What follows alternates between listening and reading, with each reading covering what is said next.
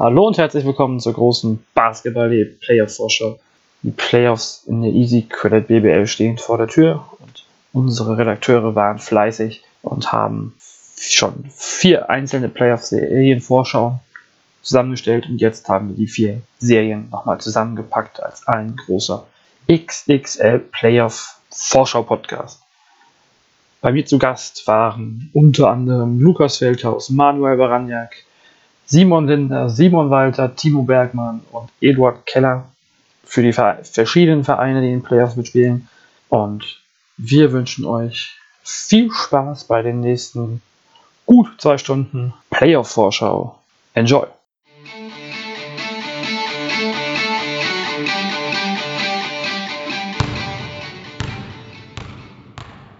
Fangen wir an mit der Serie Alba Berlin gegen die EWE Baskets Oldenburg und dazu begrüße ich einmal für die Oldenburger Eduard Keller. Hallo Eddie. Moin Moin. Und ähm, als Vertreter für Alba Berlin quasi unseren Chefredakteur Manuel Baraniak. Hallo Manuel. Hallo, grüßt euch. Nominell haben wir ja hier eine klare Serie, Zweiter gegen Siebter. Erstmal so von der Tabelle her und auch was die, was die Saisonverläufe von beiden Teams angeht. Wie, wie würdest du das sehen, Eddie? Seid ihr wirklich die, ist Oldenburg wirklich der große, große Außenseiter dieser Serie? Also in der Vergangenheit äh, kam das schon mal vor, dass Oldenburg äh, der Underdog war, obwohl eine sehr gute Chance bestand, aber diesmal auch aufgrund der Verletzungssorgen äh, ist man schon der klare Außenseiter. Du sprichst die Verletzungssorgen an. Ähm, wie ist denn da bei den Baskets der aktuelle Stand? Wer ist alles vermutlich raus? Ja, Maxime Deseo, der eigentlich äh, der startende Power Forward sein sollte, ist raus für die Saison. Er hat auch die meiste Zeit gefehlt, kann man sagen. Äh, und das ist jetzt endgültig raus mit einer Meniskusverletzung, die auch operiert werden soll. Und ja, ersetzen wird ihn dementsprechend äh, Armani Moore, der mitten in der Saison dazugekommen ist und bisher nur der Hustler Energizer ist und äh, abgesehen davon noch nicht hundertprozentig integriert ist. Des Weiteren fehlt Durant Scott, der, ähm, der quasi der Brian Allen-Ersatz sein sollte. Brian Allen ist ja nach einigen Spielen ähm, noch, im, also noch 2017 äh, musste das Team verlassen, weil äh, das nicht ganz gepasst hat.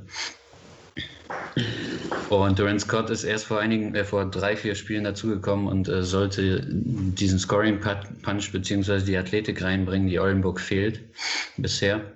Und der hat sich ebenfalls äh, gegen Ulm zuletzt verletzt und äh, wird vermutlich auch die gesamte Serie fehlen.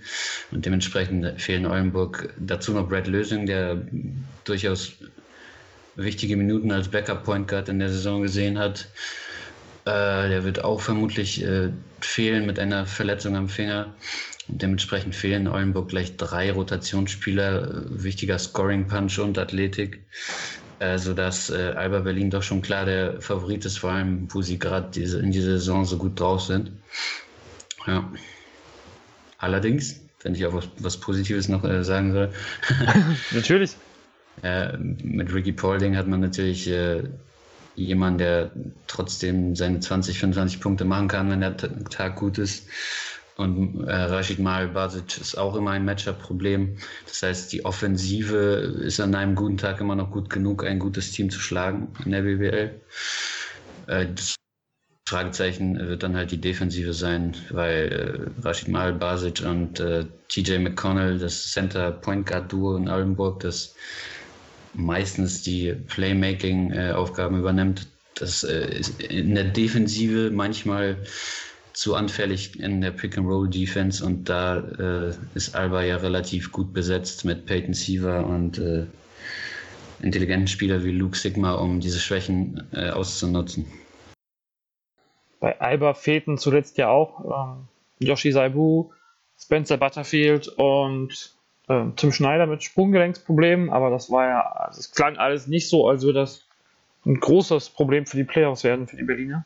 Ja, nochmal eine ganz schöne Schwächung für Oldenburg dann wirklich. Also gerade wenn die SEO wirklich nicht mehr zurückkommt, das ist schon das Problem der Saison wahrscheinlich, dass er sich wirklich durchgezogen hat. tatsächlich äh, hat Mladen Drijancic auch immer gesagt, dass äh, er noch danach sucht, nach dem perfekten Spiel, ein Spiel, wo äh, keine Schwächephase war, so wie man es halt kennt, immer das schwache dritte Viertel, aber das war dieses Jahr nicht das dritte Viertel, es war immer quer über die Saison wild verteilt, dass die Mannschaft nicht wirklich die Konstanz gefunden hat. Und äh, das hat natürlich auch mit den Verletzungen zu tun über die Saison hinweg, dass immer wieder jemand gefehlt hat. Ja. Wenn ich da auch kurz eingreifen kann, ich meine, so ein Spieler wie Diseo ist halt auch insofern wichtig, er gibt halt einfach auch Shooting auf den großen Positionen und ist halt auch jemand, der vielleicht, wenn man klein spielt, auch mal auf die 5 rutschen kann. Wenn ich das richtig im Blick hatte, hatten es die Oldenburger auch in den letztjährigen Playoffs auch gerne mal gemacht. Ähm, gerade wenn es darum geht, wenn so ein Spieler wie mal Basic vielleicht mal entweder durch Foul Trouble ist oder vielleicht einfach in bestimmten Phasen des Spiels durch seine ähm, Schwächung in der Verteidigung vielleicht auch nicht spielbar in Anführungszeichen ist, dass du halt so ein Deseo auf die 5 stellen kannst. Ein Armani Mu ist dafür, würde ich mal sagen, doch zu klein, auch wenn er sehr explosiv, athletisch und mit Hustle ausgezeichnet ist. Ein Spieler wie Isaiah Firmo kann da vielleicht auf die 5 gehen oder muss auf die 5 gehen, aber hat sich auch die, in dieser Saison eher vielleicht enttäuscht, hat vielleicht einen anderen Schritt erwartet. Ähm, Batschak ist da noch da, deswegen ist Desio, glaube ich, in, in vielerlei Hinsicht eine, eine große Schwächung für das Oldenburger Spiel, dass der dass der für die Serie raus ist. Genau, Isaiah Fillmore ist der etatmäßige Backup-Center in diesem Jahr. Da gibt es auch nicht wirklich jemanden dahinter, der quasi äh, die Größe eines Centers hatte, außer halt Marco Batschak, der im Laufe der Saison, also ursprünglich äh, für die Pro B-Mannschaft gespielt hat und im Laufe der Saison eine größere Rolle übernommen hat und teilweise auch den Backup-Center-Spot von Isaiah Fillmore übernommen hat und das auch ordentlich gemacht hat. Ähm, ja, jetzt wurde zuletzt sogar Till Isemann äh, noch zusätzlich dazu geholt. Äh, und, ja, und das macht deutlich, wie dünn äh, die Personaldecke auf den Center-Positionen bei Oldenburg ist. Zumal mal Vasic keiner ist, der zwingend 30 Minuten plus oder so gehen kann. Mhm. Auch wegen Foul Trouble und auch wegen äh, ja, Fitness. Ja, äh, das, du hast schon so ein bisschen die Defense als Schwachstelle ausgemacht. Bin auch gespannt, wie das Berlin forcieren will, ähm, weil für mich Berlin eigentlich gar nicht so sehr das Team ist, das jetzt wirklich so auf das Two-Man-Game im Pick and Roll, also der Ballführer und der Big Man, sondern dass sie ja, ich meine, wir haben es ja alle schon in der Saison gesehen und es wurde schon viel darüber geschrieben, über die Offense von Naito, die ja so ein bisschen heraussticht, was andere BBL-Teams betrifft und dass die halt viel mit Ballbewegungen und, und Cuts und so agieren und gar nicht so sehr auf das Pick and Roll setzen, was die eigentlich, wie du schon an, anfühlst, gegen mal Basic oder gegen die Oldenburger Defense eigentlich schon tun sollten. Aber es entspricht jetzt nicht so ganz ihrem Stil, vor allem das früh zu forcieren. Äh, da bin ich mal gespannt, was, was für offensive Mittel Berlin da denkt, gegen Oldenburg ähm, aufs Parkett zaubern zu, zu müssen oder zu wollen. Also der, der, das Ziel der Berliner muss sein, äh, Penetration zu schaffen und das dann, das, äh, und dann rauszukicken. Weil äh, die Rotation, die Defensivrotation in Oldenburg war meistens nicht perfekt, sobald das passiert ist. Und dementsprechend hat äh, Alba ja die Spieler, um dann die Dreier einzunetzen mhm. und sowohl auch mit Peyton Siever jemand, der die, für die Penetration sorgen kann. Ja. Von daher mache ich ja, mich. Ich glaube, äh, ja. auch ist nicht Berlin, äh, die werfen ja auch 40 plus, glaube ich, von der Dreilinie, wenn mich alles täuscht, müssten eigentlich sogar vielleicht sogar das beste Team sein. Ich habe es nicht ganz im Kopf, aber auf jeden Fall sehr hochprozentige Werfer alle. Ähm, ja. Genau, ja, und aus Oldenburger Sicht. Alba ist das beste Dreierteam mit knapp 3% Vorsprung vor Bamberg, also. Ah, okay, ja. Und Oldenburg ist interessanterweise ähnlich von der Philosophie her, auch viel Dreierlastig, auch moderner Basketball eigentlich. Aber wahrscheinlich nicht ganz so effizient wie Alba und ja, das ist äh, daher hat Alba auch bisher die Nase vorn gehabt, weil das im Prinzip ähnliche Spielphilosophien sind. Aber die Quote ist gar nicht so schlecht. Also Oldenburg nimmt äh, einen halben, halben Dreier weniger pro Spiel und trifft nur 3% weniger. Also ist genau, dann, ja. Am Endeffekt trifft, treffen sie einen Dreier weniger pro Spiel, aber ähm, das sind ja auch nur drei Punkte sozusagen. Genau, ähnliche Spielphilosophien. Aber gerade wenn jetzt bei, bei Oldenburg ähm, die, die Big Man-Rotation so geschwächt ist oder ja eh noch nicht so die richtig noch nicht die richtig gute war eigentlich, ähm, wenn man Fillmore guckt, wenn man Schwedhelm als also ich will Schwedhelm nicht abwerten, aber als ja, ursprünglichen Small Forward, der auf der 4 gespielt hat. Ähm, ist das, ein, das ist ein großer Vorteil für AB Berlin, wenn man dann mit Luke Sigma da immerhin den MVP hat, mit Tim Schneider, einen hochtalentierten Nachwuchsspieler, Dennis Clifford als auch guten Center? Ja, man hat jetzt, also wenn ich das, oder willst du Manuel? Nee, äh, ich habe einen anderen Punkt, das heißt, du kannst gerne erst auf die Bigmen ja. eingehen. Ich habe da, ja. Also hier muss jetzt bei Oldenburg Armani Moore so viel Verantwortung übernehmen, wie er wahrscheinlich selbst nicht gedacht hat. Ähm, was natürlich ein Glücksfall für ihn ist, aber äh, da, durch die Verletzung der äh, anderen Spieler wie Deseo und äh, auch Scott, das heißt, äh, der siebte Ausländer ist auch raus, das heißt, Moore startet garantiert, beziehungsweise spielt garantiert viel. Dadurch er hat er sehr viel Verantwortung. Einerseits wird er Luke Sigma mitverteidigen müssen, zusammen mit Schwedhelm, was natürlich auch nicht das perfekte Matchup ist. Ähm, und außerdem wird er quasi derjenige sein, der hinten in der Defense für die ganze, für den ganzen Hustle, Athletik und Rebounds äh, die Verantwortung haben wird, auch unter anderem. Und das ist natürlich sehr viel für einen jungen Spieler, der jetzt noch nicht allzu lange in Europa spielt und ja, das wird interessant zu beobachten sein. Das wird vielleicht auch ein Key-Matchup sein, ja. die Position, die vier, wie so oft. ja, Schwedhelm macht sich natürlich gut auf der Position, also nicht so schlecht, wie es manchmal äh, klingt bei vielen, weil er wirft 45% Dreier, das heißt, offensiv ist es gar kein Problem, er bewegt sich gut, spielt klug, ja, absolut, Aber absolut. In, also. in, der, in der Defense wird, ist es halt manchmal schwierig, sobald äh, er sehr viel rebounden muss oder Leute mit viel Masse raushalten muss, dann ist es natürlich ein Krampf manchmal. Also offiziell äh, ist Sigma 10 Kilo schwerer als er. Bei fast ja. gleicher Größe. Wer auch natürlich herauszustellen ist, ist Carsten Tada, der mit, den, äh, mit der Maxime nach Oldenburg gegangen ist, dass er mehr als nur verteidigen und äh, den Dreier werfen kann in Oldenburg. Und jetzt hat er natürlich wirklich die Möglichkeit, das zu beweisen, weil mit äh, ohne, weil den Oldenburgern der richtige Scoring-Shooting Guard fehlt, wird Carsten Tada auf jeden Fall zeigen müssen, dass er mehr als der 3D-Spieler äh, sein will und kann. Das ist ein guter Punkt, weil das wollte ich gerade auch als Jonathan nach dem, nach dem Vorteil für Berlin auf den großen Positionen angesprochen hat. Eigentlich, ja, wir haben jetzt gerade diese Verletzungsproblematik angesprochen. Mit Randall Scott wird raus sein. Brett Lösing ist fraglich. Angenommen, Brett Lösing fällt auch aus, dann, dann fehlt ja eigentlich Oldenburg auch der, der Backup Point Guard. Ähm, Klar, du hast mit im Backcourt mit, mit ähm, McConnell und Messernet zwei Spieler, die jeweils den Spielaufbau leiten können, aber dann kommt halt so ein junger Spieler wie, wie Harris Huic und ähm, das finde ich halt auch interessant, weil wir sprechen auch zu Recht bei Berlin immer über die, die tolle Offense und, und die Spielintelligenz und wie sie den Ball teilen, aber ja, mindestens genauso erfolgsversprechend ist ja eigentlich die Defense von Alba. Die haben ja sogar die beste ich glaube, das beste Defensivrating sogar vor den Bayern, wenn mich nicht alles täuscht, oder sind dann ziemlich, ziemlich nah beieinander. Und ähm, die haben auch in, interessante Verteidigungsstrategien. Also ähm, ich bin auch gerade noch ein bisschen an so einem Playoff-Preview am Arbeiten, habe da auch ein bisschen mit Videos will ich da was zeigen. Und da ist eben auch dieses, was Alba gerne macht, so wenn sie das Pick and Roll verteidigen und dann von, von der Strong Side oben am Flügel dann noch einen dritten Spieler auf den Ballführer hetzen, da wirklich ganz viel Druck machen, das sieht man nicht so in der BWL auch nicht.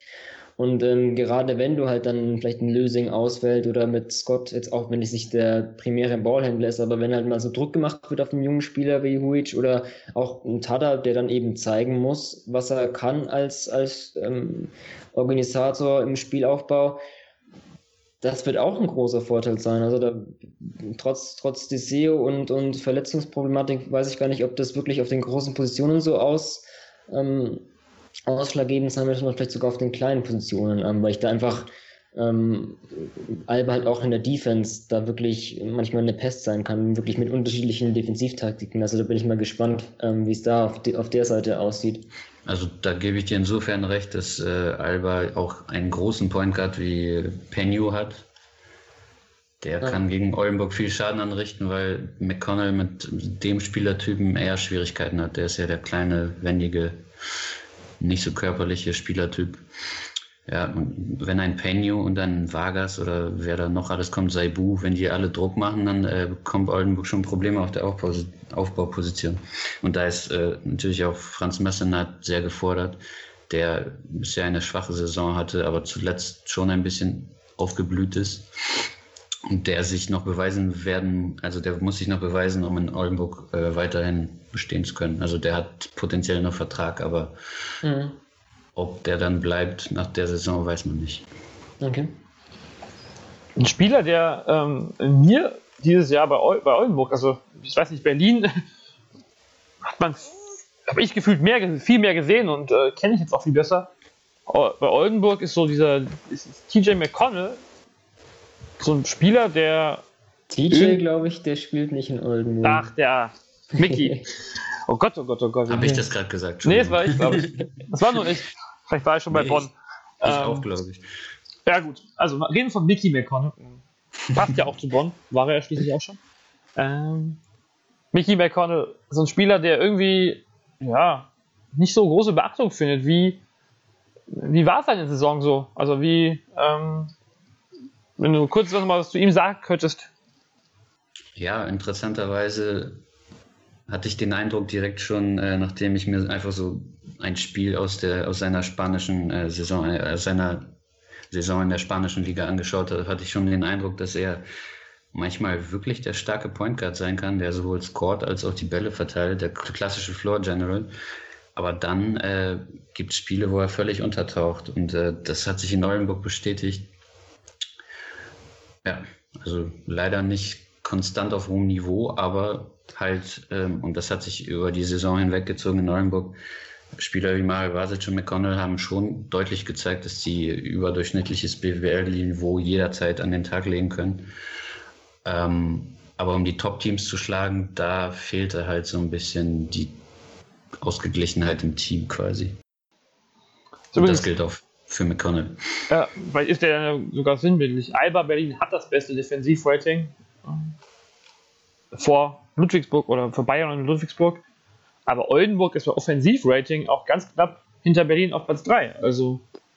Das ist besser, als man denken würde, ja. Ja, das überraschte mich gerade auch durchaus. Und der Oldenburg ja immer schon, finde ich, für mich so auch unter Trientic einfach ein offensive-minded Team, weil ich meine, Du hast ja auch in der, in der Vergangenheit so einen Spieler wie Brian Corley gehabt, der auch so ein bisschen, also von den Spielern lagen schon ein bisschen mit Unterschieden bei Mal Basic, aber trotzdem natürlich am, am Zonenrand gut lebt. Also für mich Corley der viel bessere Rollman, aber Mal Basic der viel bessere Passer im Low Post, aber trotzdem hattest du halt da zwei offensiv sehr, sehr, sehr, sehr versierte Big Men. Ähm, und das war für mich immer schon so, du hast einen guten Center, hast dann vier Schützen eigentlich außen drum, und hast dementsprechend auch eine gute Offensive, aber ähm, defensiv, ich meine, unter allen Playoff-Teams die, das schlechteste Defensivrating bei Oldenburg. Ähm, ja, das, also ich finde es nicht so verwunderlich, dass Oldenburg eine gute Offense stellt. Also ich finde, Triancic machte eh, ich finde nicht auch, wenn man so die Spielzüge betrifft, auch jemand, der, glaube ich, auch, auch ganz gut ähm, Systeme, ein System hat, und gute Plays laufen lässt. Also bin ich jetzt gar nicht so verwundert, dass Oldenburg eine gute Offense stellt. Defensivrating ist sogar schlechter als das von Gießen. Das muss man sich mal vorstellen. oh, und das ist bei Ingo Freier. Na ja, gut, aber also statistisch ist, es ja gar nicht. Ähm, ist es ja gar nicht so, so, schlecht.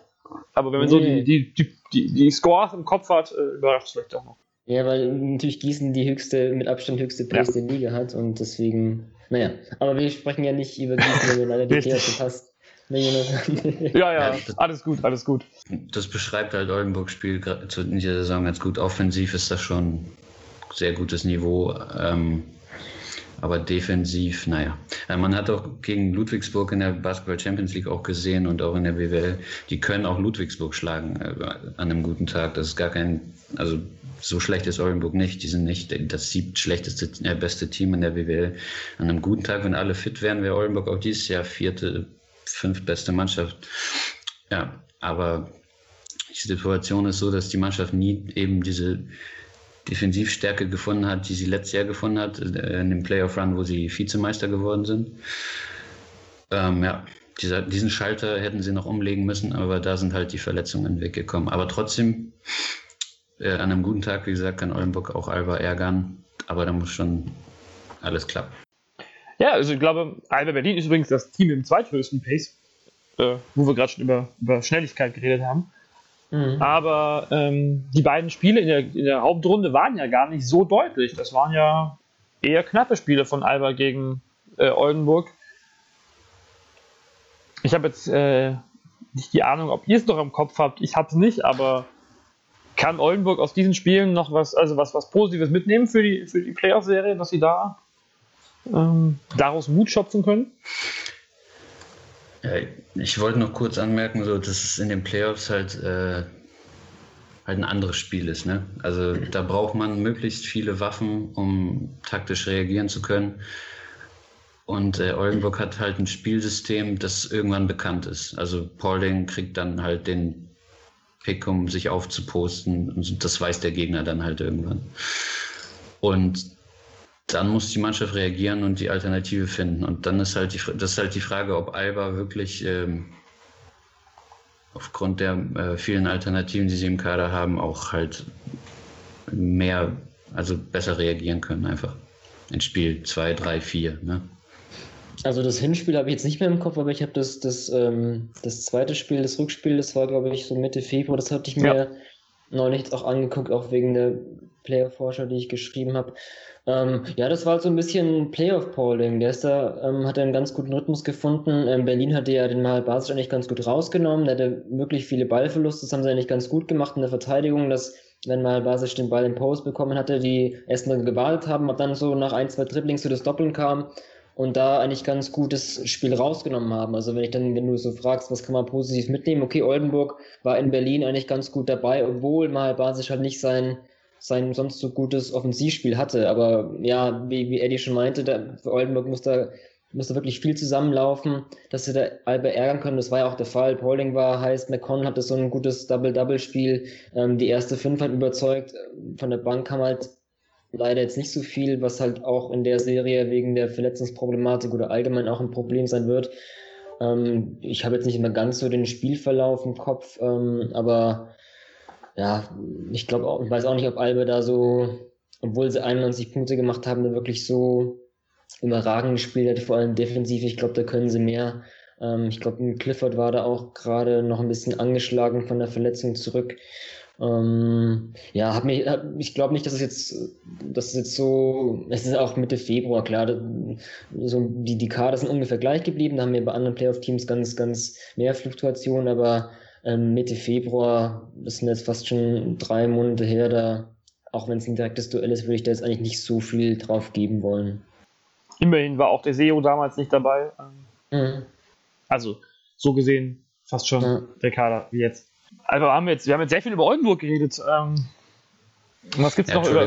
Nö, ich, ja, ich hab's ja selbst gesagt. Kann, so, kann, ja gut sein, dass wir im Laufe der Playoffs wieder mehr über Berlin sprechen und nicht mehr über Oldenburg. Das ähm. ist wahr, ähm, davon ja. würde ich mal davon ausgehen, dass das die meisten denken würden. Trotzdem noch so ein bisschen, ähm, ja, was die, was die, große Stärke wäre. 18 Siege in Folge von, äh, von Berlin spricht ja für sich. Sie haben alle Teams in der Liga geschlagen, haben München geschlagen, ähm, in München. Ja, man muss auch dazu sagen, dass Oldenburg so ein bisschen unter dem Radar manchmal fliegt. Ne? Also zum Beispiel, wenn jemand über Saison-Awards, Spieler-Awards oder sowas spricht, kein Oldenburger wurde dieses Jahr auch nur in irgendeiner Top 3 für irgendwas genannt. Also das ist manchmal schon ähm, eine Herausforderung für Oldenburg, Aufmerksamkeit überhaupt zu erregen. Ja. Paulding ist einfach zu gut wahrscheinlich. Also jetzt, wenn du so im Nachhinein, ja, ich habe auch nicht über Paulding irgendwo nachgedacht, aber wahrscheinlich hätte er sicherlich die ein oder andere Top 3 Platzierung auch mit verdient gehabt. Aber dieses Jahr, also jetzt einfach mit, um auch Oldenburgs Saison ein bisschen einzuordnen, würde ich sagen, es war ja so eng alles. Würzburg hat es, glaube ich, ganz treffend beschrieben, mit 19 Siegen nicht in die Playoffs gekommen. Ja, das gab es halt auch nicht so oft. Und wer weiß, wie Oldenburg vielleicht letztes Jahr mit der Mannschaft dann in der Hauptrunde abgeschlossen hätte. Ja, und was wir, noch, was wir noch gar nicht erwähnt haben, ist ja, dass im Laden Driancic ja für zwei Jahre verlängert wurde, gestern erst. Das heißt, ähm, Hermann Schüller und äh, die anderen Verantwortlichen sind scheinbar zufrieden halt. Ja, das überrascht, hat mich sehr überrascht. Ja. Ich hätte eher gedacht, vielleicht geht man nach dem Vertragsende jetzt doch mal wieder einen anderen Weg. Ja, also die Kritik ist ja nur an der Kaderzusammenstellung. Okay. Mit der täglichen Arbeit ist man scheinbar zufrieden, was ja auch durchaus verständlich ist. Man holt Spieler, die Profis sind, die teamdienlich sind. Und ja, dieses Bild will man auch nach außen vermitteln. Oldenburg ist halt dann eher Teambasketball. Bei Oldenburg wird sicherlich viel auf den Playoff Ricky Pauling ankommen. Ähm, Manu, was würdest du sagen, wer ist bei Berlin in dieser Serie, ja, der, der, der, oder der potenzielle MVP der Serie für Berlin? Immer Luke Sigma. Immer Luke Sigma. Also, gut, man kann natürlich auch jetzt so, um, um Scherz beiseite, vielleicht so sehen, wenn man bei Oldenburg vielleicht Schlüsselspieler wie Pauling und Mahal Basic ausmacht, kann man natürlich überlegen, okay, wer auf Berliner Seite ähm, wird es in der Defensive mit dem beschäftigen. Und da ist vielleicht noch auf Berliner Seite jemand wie Marius Grigonis interessant, der wahrscheinlich oft mit, was mit Ricky Pauling zu tun haben wird. Ähm, also die haben sich auch im Rückspiel war das das direkte Matchup. Ähm, mein Grigonis ist ja auch, auch einer der stärkeren Verteidiger, nicht nur in Berlin oder allgemein in der Liga, würde ich behaupten. Der kann da auch ein Aufbauspieler wie McConnell, aber auch halt einen kräftigeren Spieler wie, wie Pauling verteidigen. Ähm, und deswegen, auch wenn ich, äh, das haben vielleicht meine Artikel und Videos schon gezeigt, auch ein Luke Sigma-Fan bin, wie vielleicht jeder, der Basketball mag, ähm, machen wir vielleicht mal einen anderen Weg. Das ist jetzt zu langweilig, dann würde ich mal sagen, dass das Grigonis einfach ähm, der Schlüssel ist für Berlin. Ja. Ah ja, wahrscheinlich, wenn man Paul den kalt stellt, ähm, oder ja, wenn er das schaffen kann. Mit, mit dann ist Playoff-Polling zu tun hat, dann ähm, wird es natürlich noch eine härtere Aufgabe. Ähm, das mit Sicherheit. Genau. Aber wenn man den, ihn halbwegs aus dem Spiel halten kann, ich glaube, ganz aus dem Spiel halten kann er sich nur selbst, ähm, dann wird es schon echt ein großer Schritt für Alba. Ja, also mein, das klingt jetzt gerade so, als, als wäre wär das jetzt hier ein ausgeglichenes Duell oder Berlin der Underdog und das nur, wenn das passiert, dass Alba weiterkommt. Aber ich glaube, nee, das nicht das sehen wir vielleicht anders. Also ich weiß nicht, ob wir dann schon zu den Tipps kommen wollen oder ob du bei, bei Albe noch auf irgendwelche Facetten eingehen willst. Ähm. Ich, Alba ist so, so ein Team, was ich als, als so ausgeglichen beschreiben würde, dass es schwierig, schwer fällt, da ähm, auf Facetten einzugehen. Also mhm. taktisch könntest du vielleicht noch was sagen, aber ansonsten würde ich auch auf die Tipps kommen, wenn du nicht noch irgendwas zu Alba sagen möchtest. Nö, das war für mich ist auch ein gutes Stichwort. Also ich, hab, ich, mach, ich springe einfach mal gleich, gleich ein und mache gleich mal weiter. Also für mich war es auch so der Punkt, okay, Playoff-Polling, ne?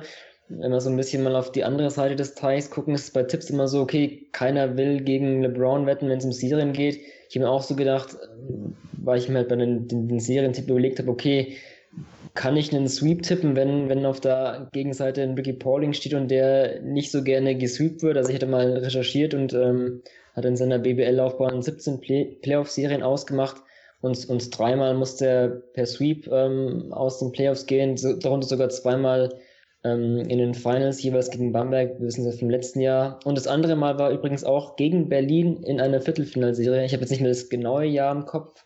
Ich glaube 2011 oder 12, ich bin mir gerade nicht sicher. Ähm, zu 15 meinst du? Zu 15 war. Nee, das war doch, Berlin? War, war das wirklich, ähm, war das Viertelfinalserie? Okay, ich habe die Jahreszahlen. Nee, jedenfalls war das kürzlich auch erst. Und da hat äh, Oldenburg auch sehr gut gespielt und wurde gesweept. Also sowas Stimmt. kann ich mir dieses Jahr ja, da war noch mit, mit Robin Smulders. Genau, ja, dann muss es, dann muss es, dann muss es später gewesen sein. Das ist genau, du hast recht.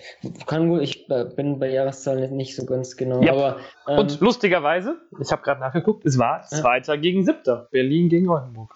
ja. Und gut, ja, dann wisst ihr, wie ich tippe, nämlich 2 zu 0.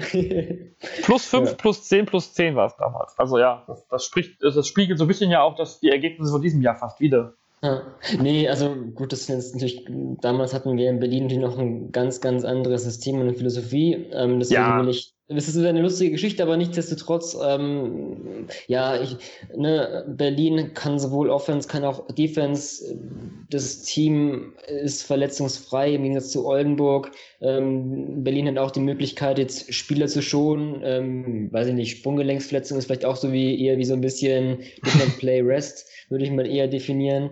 Ähm, Wobei Saibu zumindest in Gießen auch mit Eisbeutel aus der Halle ging am Sonntag. Ah, okay. also. Gut, ich will jetzt auch keinen zu nahe treten, dass, dass sie nicht, nicht Personen haben, aber nichtsdestotrotz, ähm, Ja, aber es ist nichts schon, Ernstes wahrscheinlich. Äh, also für mich ist das, muss ich schon zugeben, die klarste der vier Serien und ähm, ich würde mir wünschen, nochmal wieder ein neues Kapitel Playoff Polling aufschlagen zu können oder, oder zu sehen, aber ich glaube trotzdem an 3 zu 0 für Berlin. Ich springe mal kurz mitten rein. Ich würde auch 3-0, also ich habe 3-0 getippt, ich würde immer noch 3-0 tippen. Paulding alleine reicht dieses Jahr nicht. Hm. Dann sind wir gespannt, ob Eddie den zumindest einen Sieg den Oldenburgern zutraut. Ja, ich muss sagen, äh, also wenn ich mir andere Tipps angeschaut habe, dann kam da oft ein 3-1 raus, weil halt, ne, Oldenburg ist nicht schlecht, so nach dem Motto, den geben wir einen Sieg. Aber ich kann auch niemanden übernehmen, wenn er 3-0 tippt, weil bei Oldenburg halt ein paar Ausfälle da sind. Ansonsten wäre das eine interessante Serie. Ist es auch so, wenn Oldenburg es schafft, im ersten Spiel gleich mal eine Überraschung zu landen? Das kann klappen. Wenn Alba beispielsweise einen Tag erwischt, wo die Dreier nicht fallen und so weiter, das kann auf jeden Fall klappen. Und dann, äh, ja, ich würde schon eher ein 3-1 tippen für Alba. Alles klar. Okay. Lustigerweise stelle ich gerade fest, dass 2014, 15, als es diese Serie gab, auch die Serie München gegen Frankfurt gab. Ah. also Parallelen äh, wie damals. Dann würde ich, wiederholt sich. würde ich sagen, wir haben hier eine, eine, eine Auftaktserie sozusagen. Ich glaube, sie macht doch den Auftakt am, am Samstag, wenn mich nicht alles täuscht. Ja, Samstag. Ja, 18.15 18 Uhr, 15, was für Zeiten, aber gut. Ähm, dann würde ich sagen, danke euch beiden. Gerne. Gerne. Viel Spaß in der Serie. Eddie, trotzdem? Oder vielleicht ja auch ja. viel mehr Spaß, als alle erwarten, so als, als aus Oldenburger Sicht. Und danke, Manu. Wir hören uns später nochmal wieder. Und jo. dann machen wir gleich weiter mit der nächsten Serie. Ciao. Ciao, ciao. Ciao. Dann wenden wir uns jetzt nochmal der Serie zu, die am spätesten beginnt durch das Final Four der MHP Riesen Ludwigsburg in der Champions League. Und dazu begrüße ich hier für die, oder auf Seiten der Ludwigsburger, Simon Linder. Hallo Simon. Hallo, hallo Jonathan. Und auf Seiten von Medi Bayreuth, dem Underdog in der Serie, Timo Bergmann. Hallo. Hallo ihr beiden. Hey ho. Hallo Timo. Ja, die Serie beginnt ja erst am Donnerstag. Ist für euch schon Playoffs Baby angesagt? Äh, nee, also für mich noch nicht. Ich äh, hänge noch dem Tübingen-Spiel so ein bisschen nach. Da war die Stimmung relativ schnell, relativ schlecht wegen des, äh, der heftigen Verletzung von Justin Sears. Das hat man in der Halle echt gemerkt. Und äh, bis dahin waren alle echt positiv gestimmt, dachten sich, jetzt gucken wir uns heute nochmal ein schönes Spiel an. Tübingen hat schön mitgespielt, sah nach einer netten Partie aus. Und äh, dann eben die Verletzung. Und äh, ich glaube, das hing auch noch so ein bisschen nach. Also die Stimmung war jetzt alles andere als ausgelassen danach. Äh, und das hat sich jetzt ja auch bestätigt mit der Kreuz- und Innenbandverletzung. Deswegen, naja, aber trotzdem jetzt, äh, Playoffs sind noch weit weg, glaube ich, in Ludwigsburg. Jetzt zählt erstmal das Final Four in Athen. Ja, und für Bayreuth ist jetzt eigentlich ganz gut, dass jetzt noch ein bisschen Zeit hin ist, gerade nach dem letzten äh, ziemlich blutleeren Auftritt in Würzburg.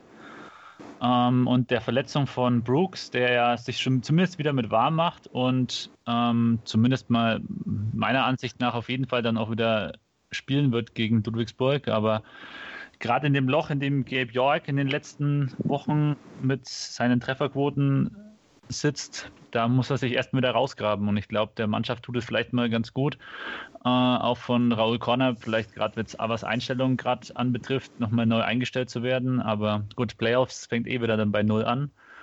Auf der anderen Seite freue ich mich auch schon mal auf die anderen Playoff-Serien. Die sind, glaube ich, das Jahr ein bisschen spannender vielleicht als so manches Jahr. Ja, und du hast eben schon. Die, ja, glaube ich auch, glaube ich auch, weil die Liga allgemein wirkt zumindest auf mich so, ausgeglichener ist als die letzten Jahre. Also ich erinnere mich da mal an eine Kolumne, in der ich mal geschrieben habe, dass die Liga eigentlich vier Teile hat und du, wenn der erste, jemand aus dem ersten Teil gegen zweiten oder dritten oder vierten spielt, immer gewinnt, der zweite Teil gegen den dritten und vierten immer gewinnt und der dritte Teil gegen den vierten immer gewinnt. Und das, äh, da hättest du mit Sportwetten reich werden können. ich glaube, das war Stimmt, ja. vorlet vorletzte oder vor vorletzte Letztes Jahr war das noch letztes. Letztes Ja. Jahr, ja. Ja, das weiß ich auch Also noch, wie du war- geschrieben hast, ja. Das war hoch so und das ist dieses Jahr ja anders, dadurch, dass äh, zum Beispiel Bamberg erstmal völlig rausgefallen ist und du halt nicht wusstest, was machen die, weil die irgendwie gegen Göttingen verlieren und gegen Ludwigsburg gewinnen zum Beispiel. Ähm, haben die gegen Göttingen verloren? Ich meine. Ja, ja, die haben zumindest, Göttingen also, verloren. Ja, ja, ja. genau. Also da ist es, äh, deswegen ist das deutlich spannender, sehe ich genauso wie du, Timo. Kommen wir wieder zurück zu unserer Serie hier. Ähm, die anderen Serien haben wir ja haben, haben und werden wir auch noch betrachten. Timo, du hast eben Dimon Brooks angesprochen. Simon, du hast äh, Justin Sears Verletzungen angesprochen, der ja schon operiert wurde. Gibt es denn in, im Verletzungsbereich noch Updates zu Johannes Thiemann? Wir sind Äh, jetzt auch ich relativ war- früh vor, den, vor der Ja. Serie, aber Ja, es gab vor einigen Wochen ja den äh, Tweet von Dragan Jankowski, vom Agenten von Johannes Thiemann, der sagte, vielleicht, vielleicht ist er beim Final Four schon wieder dabei. Da hat John Patrick jetzt bei der Pressekonferenz nach dem Tübingen-Spiel äh, gesagt, auf keinen Fall, das wird nichts. Er hat aber nichts zu den Playoffs gesagt. Äh, man muss erstmal abwarten. Aber ähm, Johannes Thiemann ist ja nicht der einzige Spieler, der Verletzungen zu kämpfen hat. Äh, Rocky Trice ist ja die ganze Saison schon ähm, mal fit und mal nicht fit. Dann Dwayne Evans war lange raus, der scheint jetzt wieder voll da zu sein, spielt richtig gut die letzten Wochen. Aber auch sonst, ähm, man merkt schon, dass die auf dem Zahnfleisch gehen. Also die zweitmeisten Spiele nach Rose Bamberg gehabt in dieser Saison. Ähm, die Belast Belastung jetzt im Mai wird auch sehr hoch sein, wenn die wenn einige Spiele gespielt werden sollten. Also mal sehen, wie das durchgeht. Dafür hat Ludwigsburg natürlich auch einen großen Kader, hat jetzt nochmal nachgerüstet mit äh, Jeremy Sanglin, interessanter Spieler, Jacob Wiley, äh, schon vor einiger Zeit geholt, der dann auch krank war. Ähm, müssen wir mal abwarten. Aber wäre schon wichtig für Ludwigsburg natürlich, dass Johannes Thiemann wieder da sein könnte, weil wir werden vielleicht auch noch über Tiefe des Kaders sprechen. Das könnte eine Stärke sein von Ludwigsburg gegenüber Bayreuth. Aber wenn dir alle Center äh, im Krankenhaus liegen, dann ist es halt schwierig so. Und äh, jetzt hoffen wir mal, dass die, dass die wieder fit werden. Auf beiden Seiten. Dass Brooks wieder fit ist, dass Johannes Thiemann vielleicht wieder fit ist. Ähm, Justin Sears wird keine Chance bestehen. Aber dass wir einfach äh, in der wichtigsten Phase dieser, der Saison die besten Spieler auf dem Platz sehen. Das ist ja sonst schade, wenn die alle überlastet sind und ausfallen oder auch aus anderen Gründen ausfallen. Dann hast du die besten Spieler zur wichtigsten Zeit der Saison nicht auf dem Parkett. Ähm, ich weiß nicht, habt ihr das äh, äh, Interview in der Halbzeit bei der Telekom gesehen? Da hat auch Johannes Thiemann äh, ist befragt worden zu seinem Verletzungsstand und der klang zumindest so, dass er in den Playoffs auf jeden Fall noch spielen möchte. Ah, das, Ähm, das klingt doch schon mal gut. Ja. Also ich habe es Ja. nicht gesehen, weil ich in der Halle war. ja, klar. Ja, ja. ich war in der anderen Halle, hab's auch nicht gesehen. Ja, ich habe mal kurz reingeschaut, weil ich mich, Ja. weil ich mich verwundert hatte, dass Tübingen so gut mithält. Und dann habe ich Ja. mir gedacht, schaue ich mal da mit rein in das Spiel.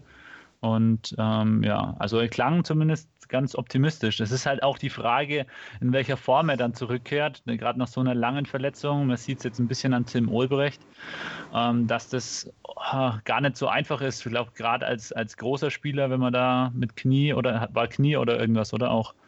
Nee, er hatte, ich glaube, Oberschenkel Muskelabriss oder Ja, ich weiß es gar nicht genau. Ja.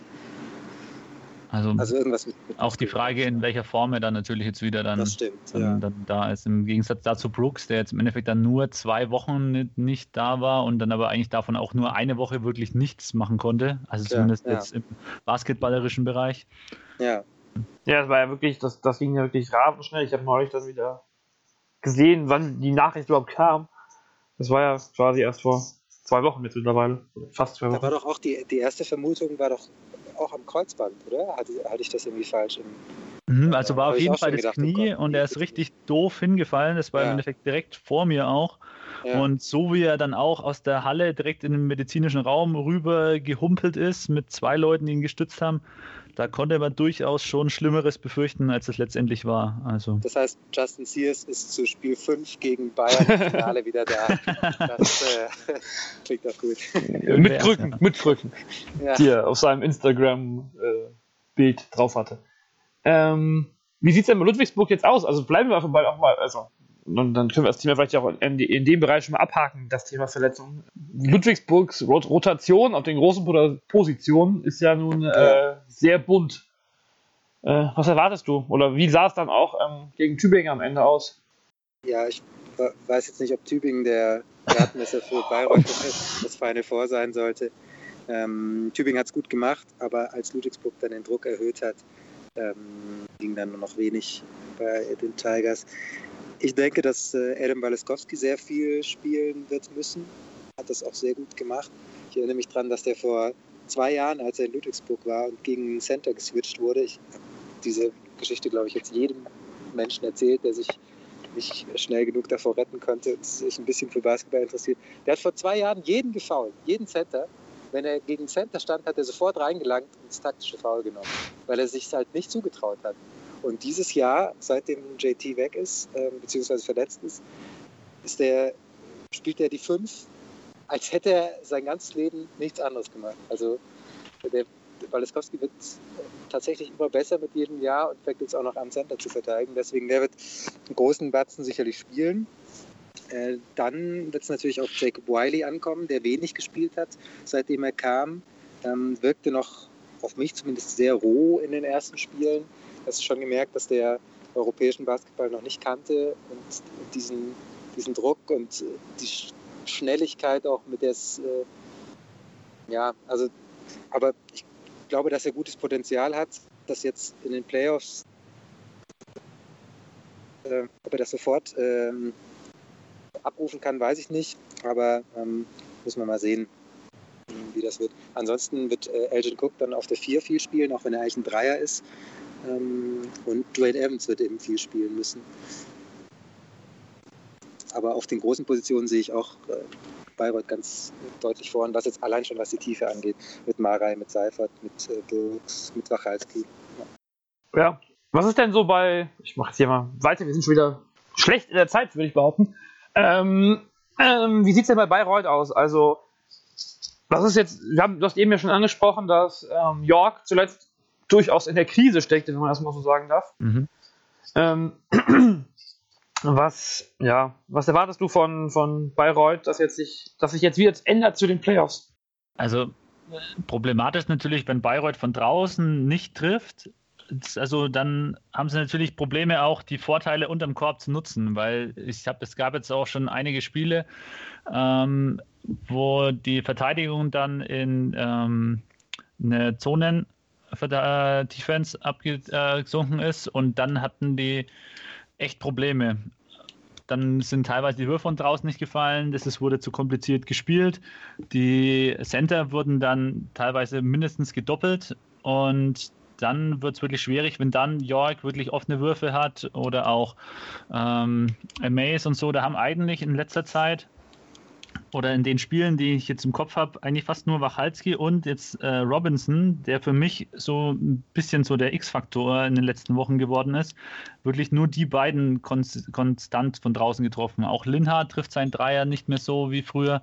Ein bisschen Hoffnung habe ich jetzt auch von Doret äh, bekommen, der jetzt ähm, in Würzburg auch, ich glaube, fünf von sechs oder drei von vier äh, geschossen hat. Also der hat auch teilweise in den Spielen davor dann mal Würfe hm, quasi fast schon verweigert, was mich wundert, weil er eigentlich ein ziemlich guter Dreierschütze oder zumindest ein, ja, doch eigentlich schon ein ziemlich guter Dreierschütze ist. Ich, ich bin mal, ich weiß noch nicht so ganz, man hat jetzt schon so oft gegen Ludwigsburg auch gespielt und ähm, ich glaube, das größte Problem war dann trotzdem immer wieder äh, die Intensität, wobei ich da natürlich jetzt auch ein bisschen Hoffnung habe, dass äh, durch die Anzahl der Spiele, die Simon ja auch jetzt gerade schon angesprochen hat, dass vielleicht Ludwigsburg da ein bisschen auch mal zurückstecken muss. Gerade mit Verletzungsproblemen auf verschiedenen Positionen und dann noch dem Final Four am Wochenende und auch mit dem Programm, was ja dann noch auf Ludwigsburg zukommt. Aber ich kann mir Ludwigsburg trotzdem noch nicht vorstellen, dass es nicht immer 100% gibt. Wobei das in dem letzten Spiel jetzt gegen Bayreuth ja schon sie es etwas ruhiger haben angehen lassen, oder? Also für Ludwigsburger Verhältnisse zumindest. Ruhiger. Ja, so habe ich das. Ja. ja, das war ja spannend. Das letzte Spiel war ja relativ souverän von Ludwigsburg ja eigentlich. War ja erst vor. Oh Gott, man kommt bei den, bei den vielen Spielen durcheinander, aber es war Anfang des letzten Spielwochenendes, oder? Ja, sie haben äh, am Ende April war das, 29.04. Das war dann der Sonntag sogar. Oh Gott. Nee, das war das Sonntagsspiel in Bayreuth, wo sie zum Schluss mit drei gewonnen haben. Genau. Ja, also ähm, die drei Spiele an einem Wochenende. Dreier so knapp noch ein Ring ran ist. Also Verzweiflungsdreier, aber ja. Die drei Spiele in einem Wochenende haben mich ganz durcheinander gemacht. Ja, ja verständlich. Auf alle Fälle hat da ja auch Walk-Up und Waleskowski, dem ja jetzt hier eine, eine, neue, riesige, größere Rolle zukommen wird, äh, noch gefehlt. Das ist echt, echt, echt spannend, weil wir hatten das, das Duell ja schließlich auch schon in der Champions League, wir hatten es ja. in der Liga.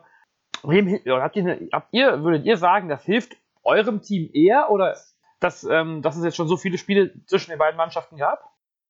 Ich glaube, das ist egal. Also, ich, ich glaube nicht, dass da jemand von, von profitiert. Also, so wie das aussieht. Im ersten Spiel war Bayreuth ja völlig überfordert mit der ähm, Presse von Ludwigsburg. Das ist ja ganz extrem deutlich ausgegangen. Es scheint aber jetzt auch nicht so, als könnte man sich daran irgendwie besonders gewöhnen. Also ich dachte eigentlich immer, wenn du da zwei, drei ja, Ideen hast, wie du diese, diese Presse überspielst, bei Bayern sieht man das manchmal zum Beispiel, die stellen sich dann darauf ein, dann ziehen die das durch und dann kannst du da pressen, wie du willst. Da, da presst du maximal gegen die Werbebande, aber nicht gegen die Spieler, weil die laufen an dir vorbei.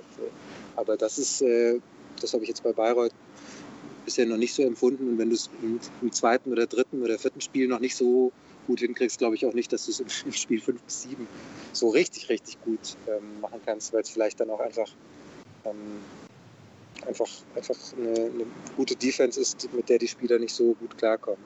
Aber ich sehe da jetzt keine, keine Vorteile für irgendein Team, weil schon viel gespielt worden ist. Vielleicht, äh, was möglich sein könnte, ist, dass ein Team einen Vorteil hat, was ähm, nochmal was Neues probiert. Ich habe schon mal überlegt, ob es sein könnte, dass vielleicht Ludwigsburg doch dann wieder anfängt, klassisch John Patrick Basketball sehr klein zu spielen, weil es ja doch sehr viele äh, kleine, wuselige Spieler sind, die aggressiv verteidigen können, um dann eben zu gucken, dass äh, Bayreuth den Ball so früh verliert, dass sie eben gegen die ähm, kleinen Spieler von Ludwigsburg äh, erst gar nicht richtig in, in die Angriffssituation kommen. Das wäre eine Option. Aber ich glaube nicht, dass man jetzt aus diesen letzten vier Spielen ähm, jetzt anfängt, da besonders zu profitieren. Oder Timo, was denkst ja. du? Ich, ich glaube, ich bin da ziemlich bei dir. Ich, ähm, ich glaube auch, dass was ein Vorteil für Ludwigsburg sein könnte, ist eben, dass man tiefer ist und dass man eigentlich noch nicht so genau weiß, wer dann eigentlich wie wo spielt. Und mhm. dass sie dann in kleinen Spielen könnte ich mir auch gut vorstellen. Was mir ein bisschen Hoffnung, weil du auch die Turnover angesprochen hast, ein bisschen Hoffnung gibt. Auf der einen Seite ist, wenn ich mir jetzt so, ich habe jetzt kurz die Zahlen mal angeschaut, dass äh, Basti Doret und James Robinson äh, nur einen Turnover zusammen hatten im letzten Spiel. Dafür hatte halt Gabe York sechs. Also ich habe, das ist halt so meine größte, meine größte Angst, sage ich mal, dass Gabe York, glaube ich, mit dem Spiel, wenn ihm wirklich Leute komplett auf den Füßen stehen, über nicht so, nicht so ganz klarkommt. Und dass er mhm.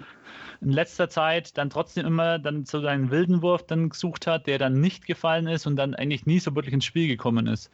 Ja.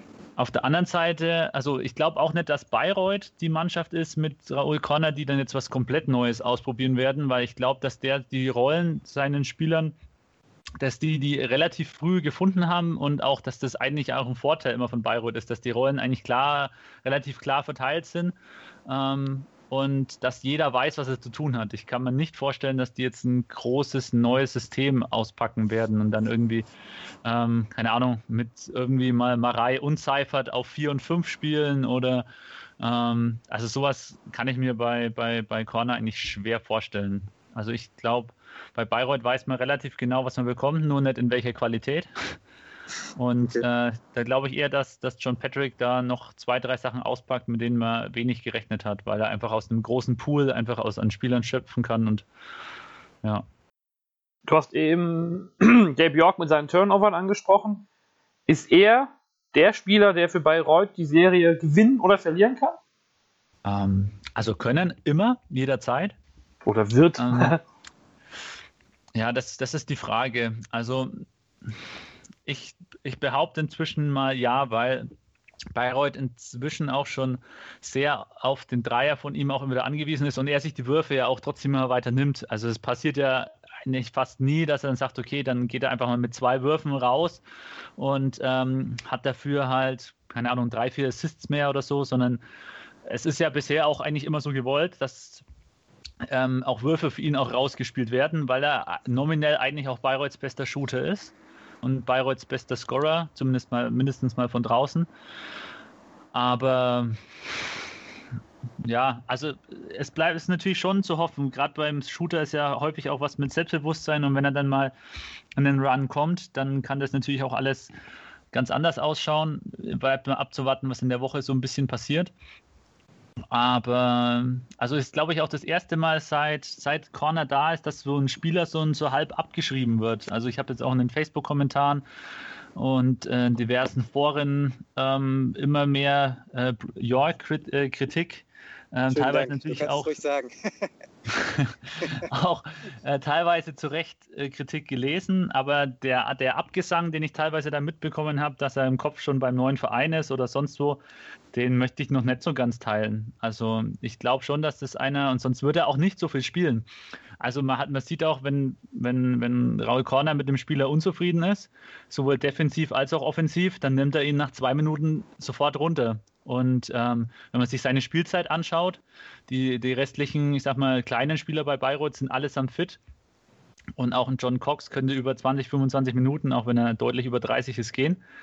Dann würde er nicht auch mal 27 Minuten oder 30 Minuten im Schnitt spielen. Dann würde das ganz anders ausschauen. Dann würde Corner ihn auf der Bank lassen. Also ähm, deshalb glaube ich auch, dass Corner noch an ihn glaubt. Und solange er das tut, dann habe ich in den letzten zwei Jahren gelernt, dann kann ich das auch.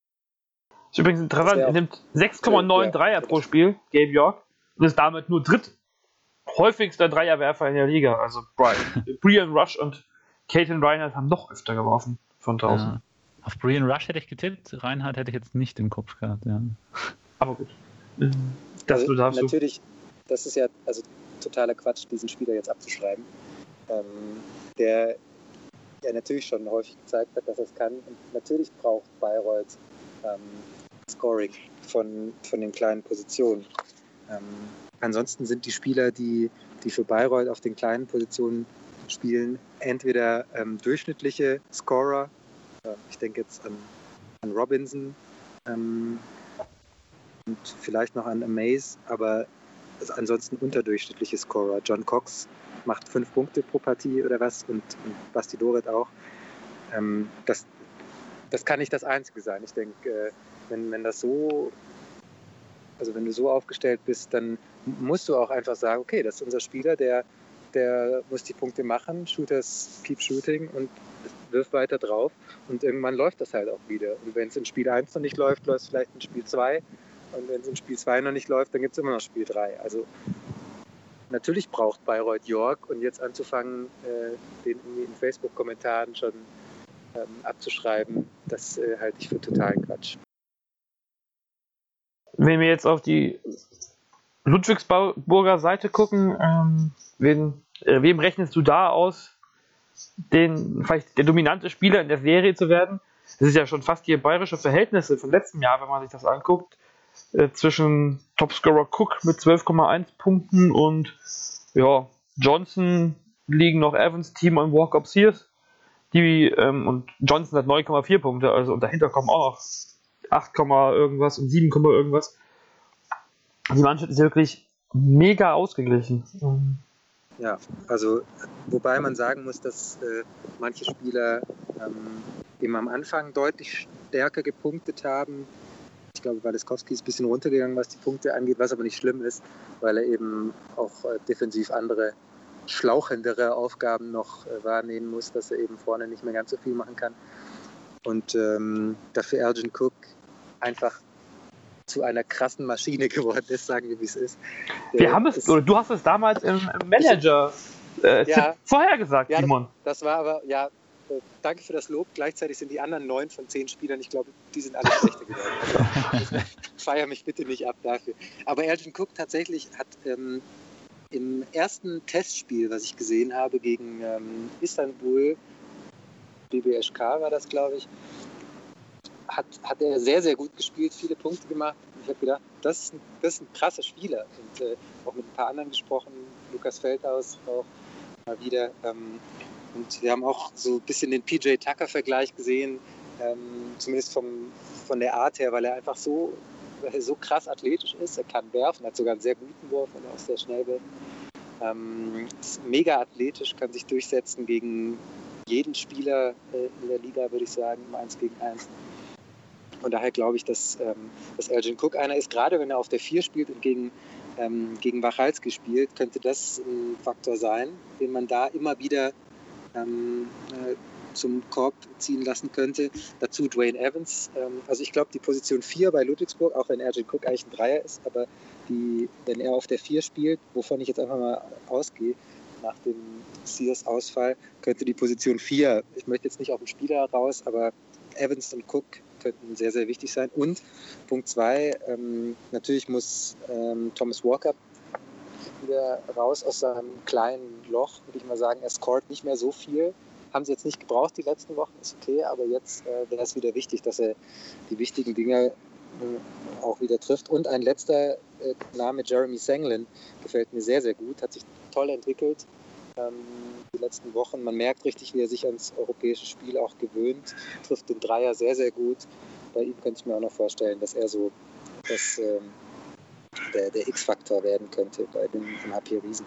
Man merkt übrigens, äh, kurze Anmerkung zu Walk-Up, gegen Alba 4 Punkte, danach gegen Braunschweig 7. Ulm 4, Würzburg 7. Jetzt kamen 11 gegen Würzburg, äh, gegen Tübingen.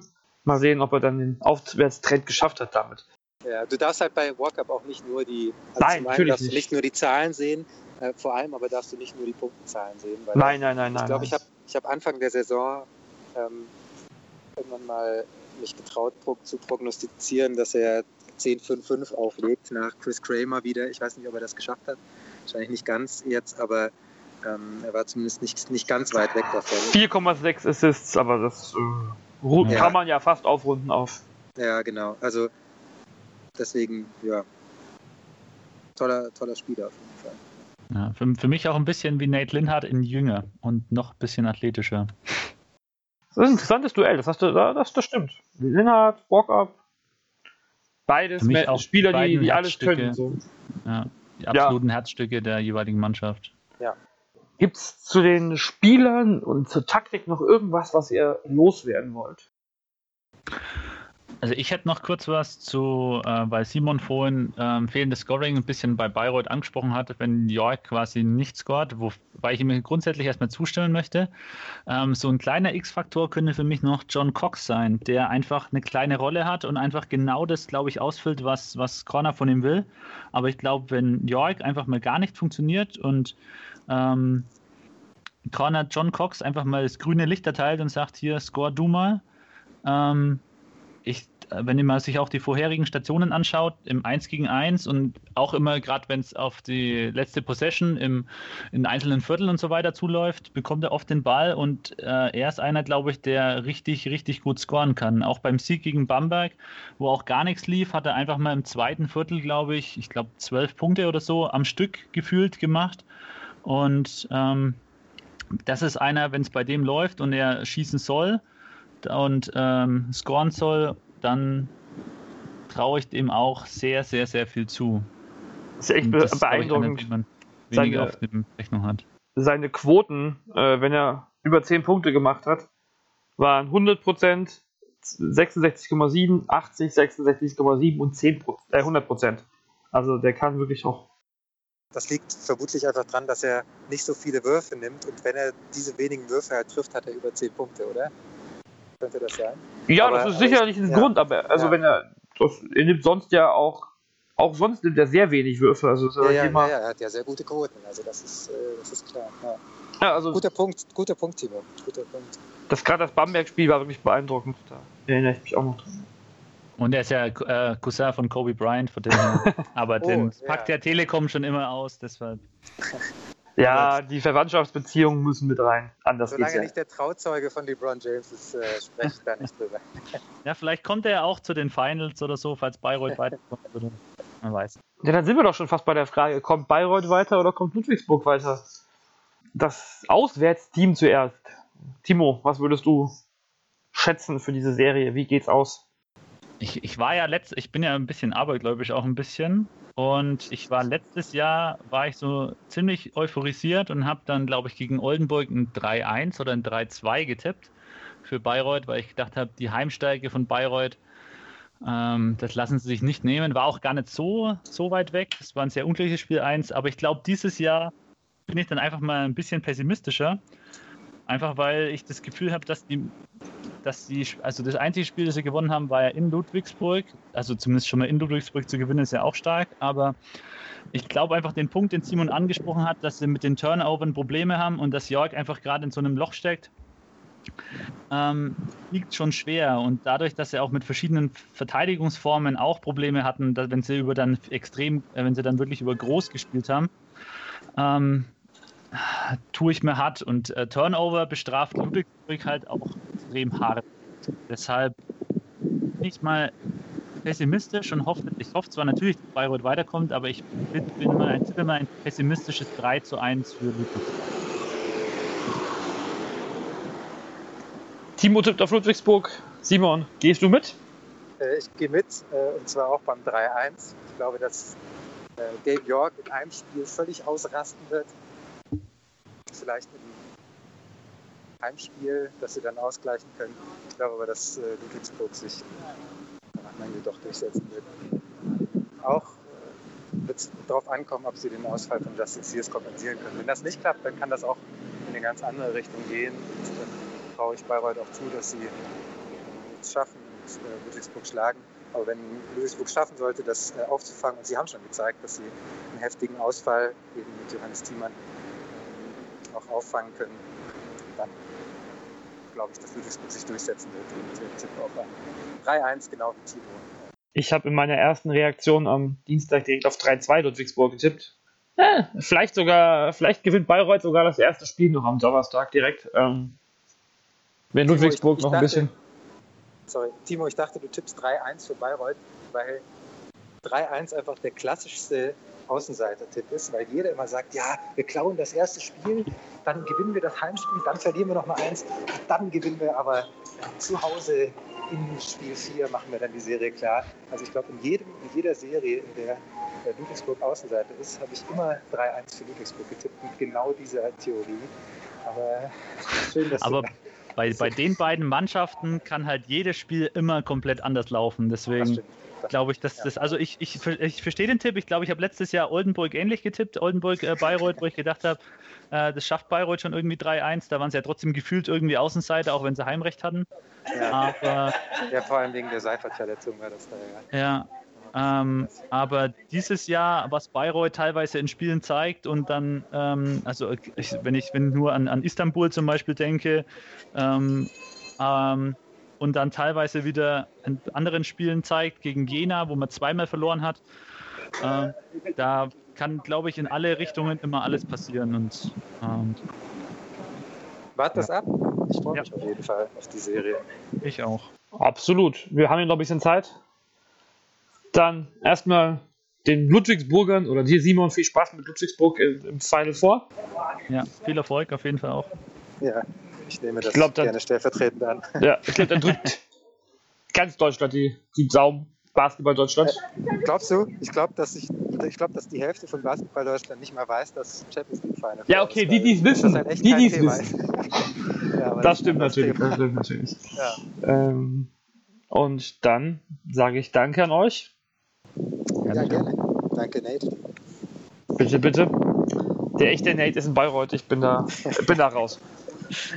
Und ja, wir machen gleich mit der nächsten Serie weiter. Tschüss, ja, euch zwei. Spaß noch. Ciao. Ciao. Wir machen weiter mit der Serie Frankfurt in München quasi. München hat das Heimrecht als Hauptrundensieger natürlich. Und ja, die Saison von München ist uns ja allen ganz gut bewusst durch den Trainerwechsel als Tabellenführer.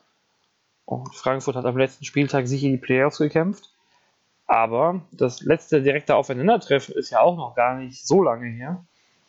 Ähm, gut, drei Wochen werden es sein zwischen Playoff-Auftakt und dem letzten Spiel. Und das letzte Spiel war sehenswert. Wir haben ein 87 zu 83 Sieg der Fraport Skyline, äh, der, vom FC Bayern München gesehen. Na, wobei die Fraport Skyline das lange Zeit als sicherer Sieger aussah. Und das ist ein Thema, über was wir jetzt gleich reden werden, mit für die Seite der Frankfurter Manu Baranjak wieder dabei. Unser Hallo zusammen. Chefredakteur und äh, Bonga-Beauftragte sozusagen, Isaac Bonga-Beauftragte. Hallo Mann. Und äh, quasi auf Seiten von Bayern ist Lukas Feldhaus unser Experte heute. Ja, Servus.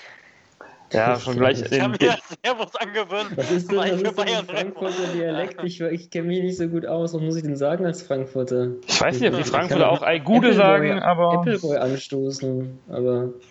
Ja. Mehr Klischees habe ich jetzt nicht parat. Ähm, ja, da dürften wir Tag. auch nicht miteinander reden, glaube ich, als Gießener und du ja, als oh, quasi Frankfurter. Nein. Ja, Sprechen wir über das, das. Vielleicht erstmal wirklich über das letzte Spiel von den beiden Teams. Ist das ein Gradmesser? zwei Viertel lang dominiert Frankfurt das Spiel und dann im vierten Viertel kommt ein 20-Punkte-Comeback von, von Bayern. Ähm, also, was können wir aus dem Spiel mitnehmen? Ich glaube schon, dass es ein Gradmesser ist, denn Frankfurt hat auch schon häufiger gezeigt, dass sie gegen gute Teams bestehen können. Und nicht zuletzt auch gegen Bamberg und gegen Oldenburg, auch wenn die, die Teams natürlich nicht ansatzweise den Rekord haben von äh, Bayern. Allerdings hat man einfach in dem Spiel in meinen Augen gesehen, dass Frankfurt ein gut organisiertes Team ist, gerade in der Offensive.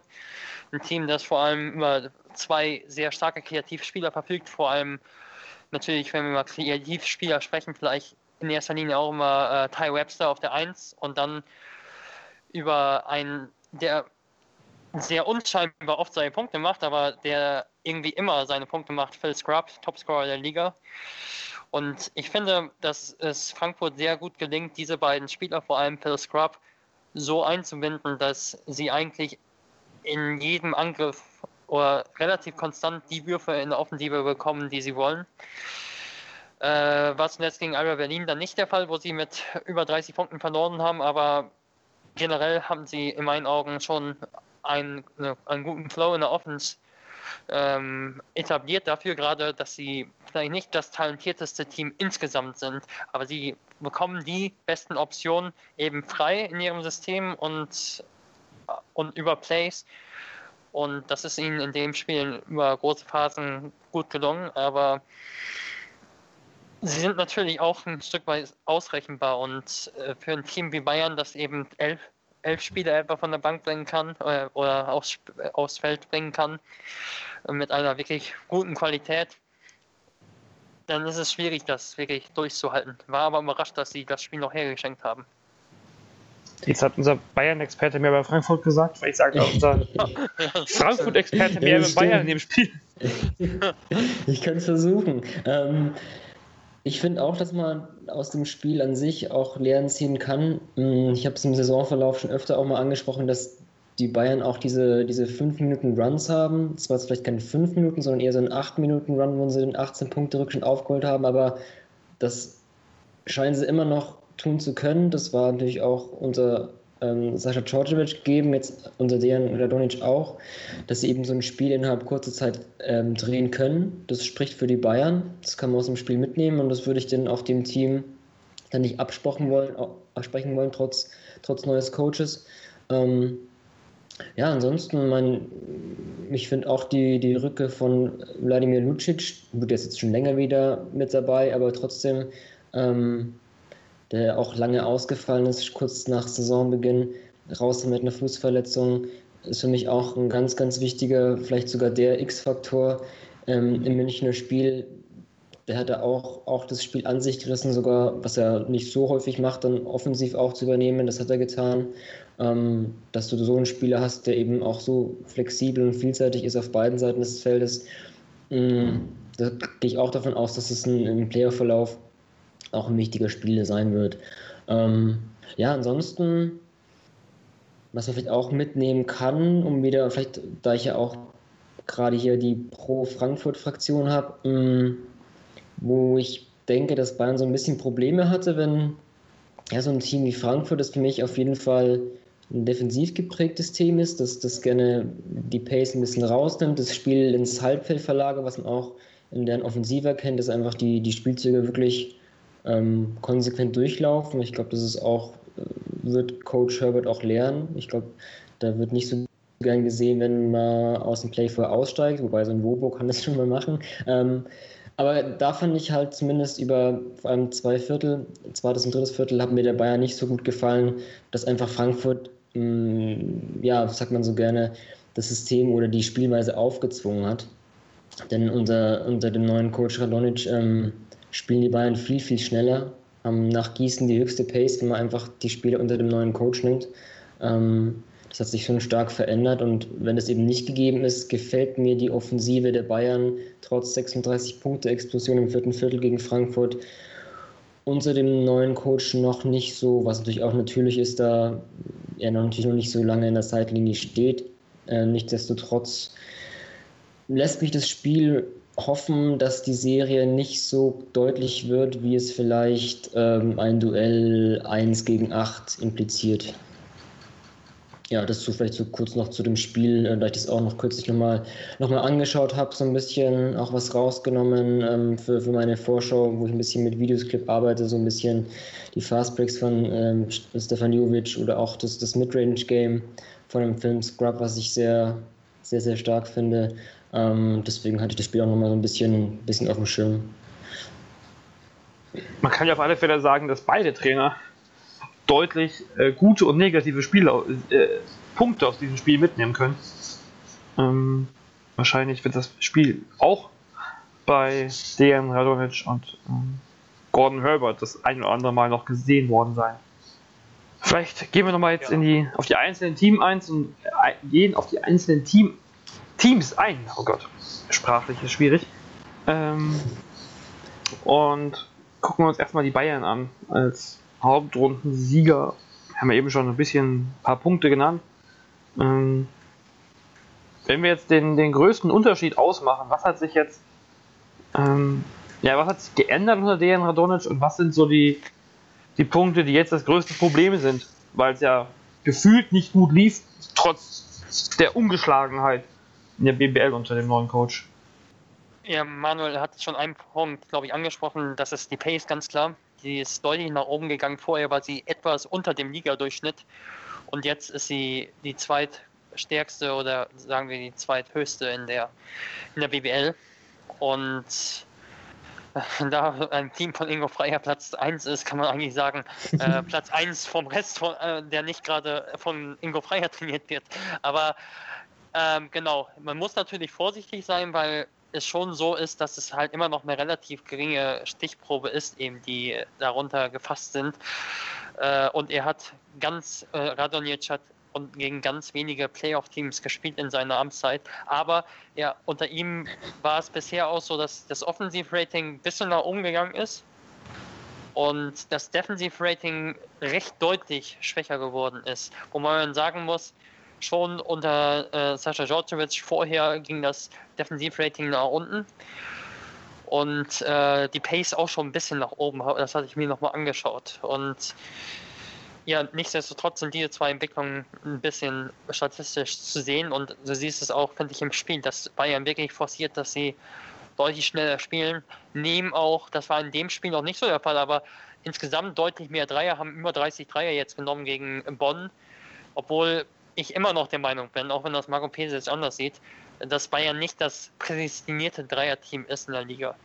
Und was ich negativ ein bisschen sehe, ist bisher, außer im Spiel gegen Bonn, muss ich ausdrücklich sagen, denn das war meines Erachtens schon ein guter Weg, weil die das Spiel da wirklich guter Schritt, weil sie das Spiel wirklich über zweieinhalb Titel wirklich dominiert haben. Die haben schon im zweiten Titel, glaube ich, mit 14 Punkten geführt gehabt und äh, von da an hatten sie einfach die Spielkontrolle. Das war schon ein gutes Spiel. Ansonsten war es für mich fast oft zu beliebig. Also ganz oft war es dann so, dass natürlich ist es so, wenn du selbst schnell spielst mit Spielern, die vorher vielleicht auch das nicht so gewohnt sind. Du musst es halt auch wirklich auch trainieren. Also diese äh, die Laufwege, auch wenn wir über sowas wie Lithuanian äh, Transition sprechen und sowas, äh, da gibt es natürlich auch ganz klare Muster, wie du effizient eine Transition läufst. Und da hilft es natürlich auch, wenn du auf allen Positionen schnelle Spieler hast und wenn du gerade auch schaust, Bayern spielt die Pace mit einem Danilo Bartel, sicher ein sehr, ein sehr guter Spieler, aber nicht der überdurchschnittliche Sprinter auf der Position 4, würde ich sagen. Und auch Mike Siebert ist jetzt nicht der absolut fußschnellste Big Man. Und ähnliches gilt für äh, Alex King und auch für äh, Braden Hobbs auf der Position 1-2. Ähm, deshalb, für mich hat Bayern doch bisher große Probleme oft offenbart, die Balance zwischen dem schnellen Spiel, offensiv und dann einer adäquaten Transition Defense zu finden. Was unter, was unter Radonic irgendwie sich, das spricht schon die Dreier an. Ich habe hab auch mal aus Interesse mir so die, die Quoten rausgeschrieben und fand interessant, dass unter Djordjevic die Bayern nur 35 Prozent getroffen haben, aber unter Radonic über 44. Was ich jetzt auch noch nicht so weit analysiert habe, ob das wirklich viel besser herausgespielte Würfe sind, weil zumindest aus dem, aus dem Augenmaß fand ich das jetzt nicht der Fall. Ähm, aber das ist vielleicht auch ein Punkt, den man nochmal ein bisschen ja, begutachten muss. Wobei natürlich, wir haben das auch schon angesprochen, ähm, gegen Bonn und Frankfurt, das waren vielleicht die beiden Teams mit, mit, mit Playoff oder die jetzt in den Playoffs sind, gegen die sie gespielt haben. Ansonsten waren sie halt auch einfach, muss man auch zugeben, halt Durchschnittsteams oder, oder auch Abstiegskandidaten, weswegen durch dann die Quoten automatisch einfach höher sind. Ähm, deswegen ist vielleicht die Quote oder auch allgemein die Stichprobe ein bisschen mit Vorsicht zu genießen. Aber ja, dieses, mir kommt es auch so ein bisschen die Offense noch nicht so, so strukturiert drüber. Auch mit dem Schnellangriff. Ich habe da habe so eine Szene im Kopf, ich weiß nicht, den Gegner nicht mehr sicher, aber es war auch so Schnellangriff und dann bekommt Jared Cunningham irgendwie so in der Mitteldistanz den Wurf und nimmt halt gleich den Sprungwurf und das war jetzt kein offener und das war halt einfach ein Early Offense, wo es einfach kein effizienter Wurf ist. Also klar, dass, dass Leute mittlerweile im Fastbreak gerne an der Dreilinie abstoppen oder auch extra diese Positionen suchen. Das ist halt eben auch an die Seite, um in die Ecke zu rotieren, ist ganz normal im, heutigen Basketball. Da will man vielleicht gar nicht unbedingt den Layup haben, aber das war so eine ganz komische Aktion, wo ich denke, warum macht man das? Und ähm, ist halt die Frage, ob da die Philosophie so darauf gepocht wird, eben doch gerne den schnellen Abschluss zu nehmen, obwohl es irgendwie nicht so ein effizienter Wurf ist. Also ähm, ja, das ist vielleicht auch so ein interessanter Punkt. Zwar schneller spielen, aber wie effizient ist dann wirklich diese, diese Transition bei den Bayern? Ähm, wobei sie mit Jovic, ich habe da auch so ein bisschen, wie gesagt, so, ein, so einen Clip gemacht, der da auch ein Spieler ist, der eigentlich auch prädestiniert ist, da schnell zu schalten. Ähm, ja, selbst gut ähm, mit, mit dem Dribbling das Feld zu öffnen und da die Pässe zu spielen, da hast du eigentlich schon einen guten Spieler. Vielleicht war das auch ein Grund, weswegen, weswegen Braden Hobbs äh, erstmal so ein bisschen weniger Minuten sah ähm, unter dem neuen Coach. Also auch ein bisschen die Backcourt-Rotation hat sich auch so ein bisschen verändert. Ähm, ja, auch mal, auch abwarten. Das ist halt, wie gesagt, kleine Stichprobe, ist natürlich auch für die Bayern insofern schwer, weil sie jetzt in den Playoffs sind und dann ist halt auch die Frage, okay, hat denn der neue Coach wirklich schon sein System, seine Rotation gefunden oder ist es noch so ein bisschen ein Prozess und ähm, diesen Prozess jetzt mit Playoff-Start noch nicht vielleicht bewältigt zu haben, ist natürlich nicht gerade einfach. Gerade um jetzt wieder vielleicht auf mein Team zu kommen, gerade gegen ein Team wie Frankfurt, das, das ich finde, ist eine der, ja, wenn es einfach um die Einstellung geht oder ein bisschen so einfach das, was der Coach vorgibt, durchlaufen, finde ich, das hat eine, auch eine der stärksten Teams, einfach wenn man die, diese Facette nimmt. Da, glaube ich, muss man Coach Herbert schon großen Respekt zollen.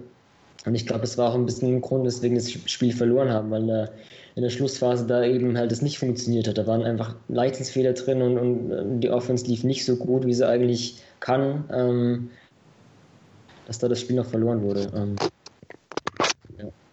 Ich weiß gar nicht, wo wir jetzt eigentlich angefangen sind. Ich glaube, irgendwas mit Bayern und neuen Coach, glaube ich. Ja.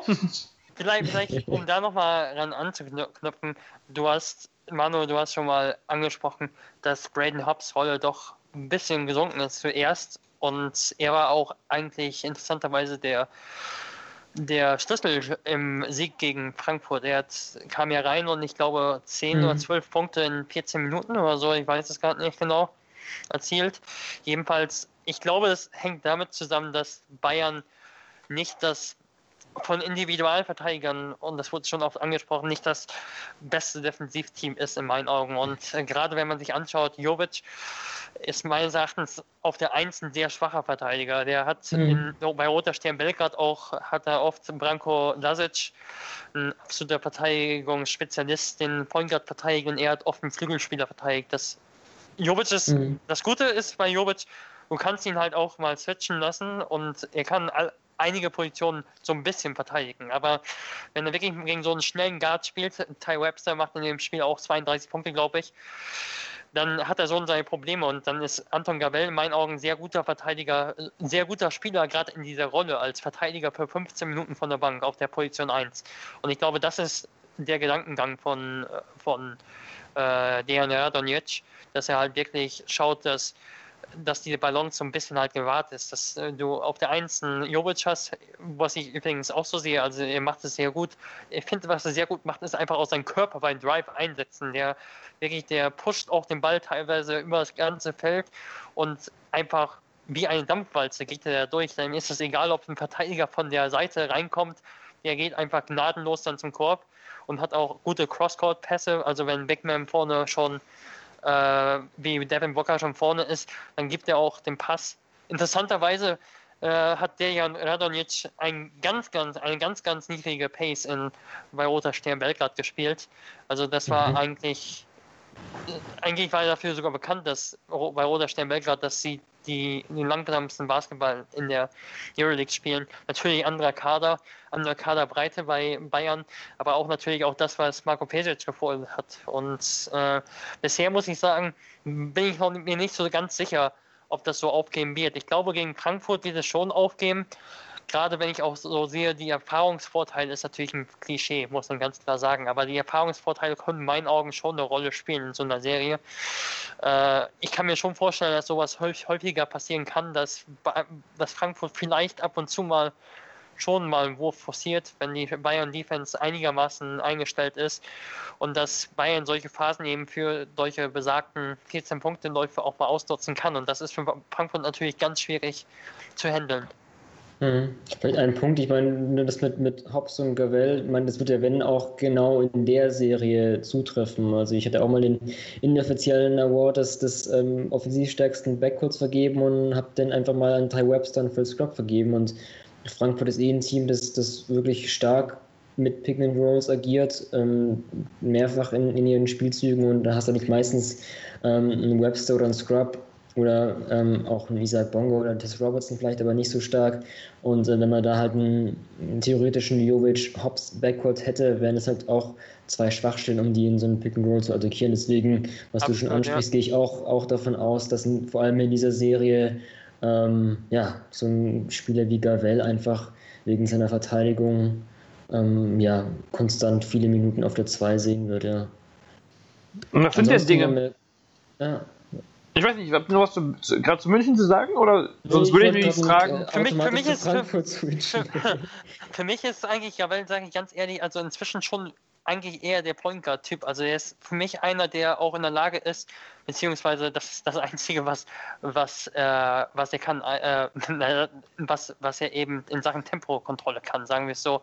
Er kann mhm. nur langsam eigentlich spielen, aber das ist, er ist in meinen Augen einer, der nochmal so als klassischer, so Floor General das Spiel nochmal so ordnen kann, äh, Play introducen, äh, einen Spielzug einleiten kann, sagen wir es vielleicht mal so, äh, ein Play einleiten kann und äh, Hobbs ist einer, der in meinen Augen die Transition-Dreier machen, äh, nehmen kann.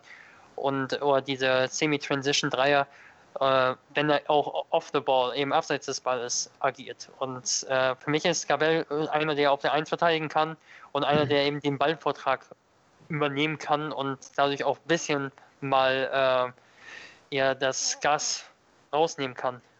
Mhm. Und kann schon wichtig sein in der Serie, aber natürlich äh, ist Braden Hobbs schon wichtig, weil er halt der, in meinen Augen, der beste Werfer ist im Team. Mhm.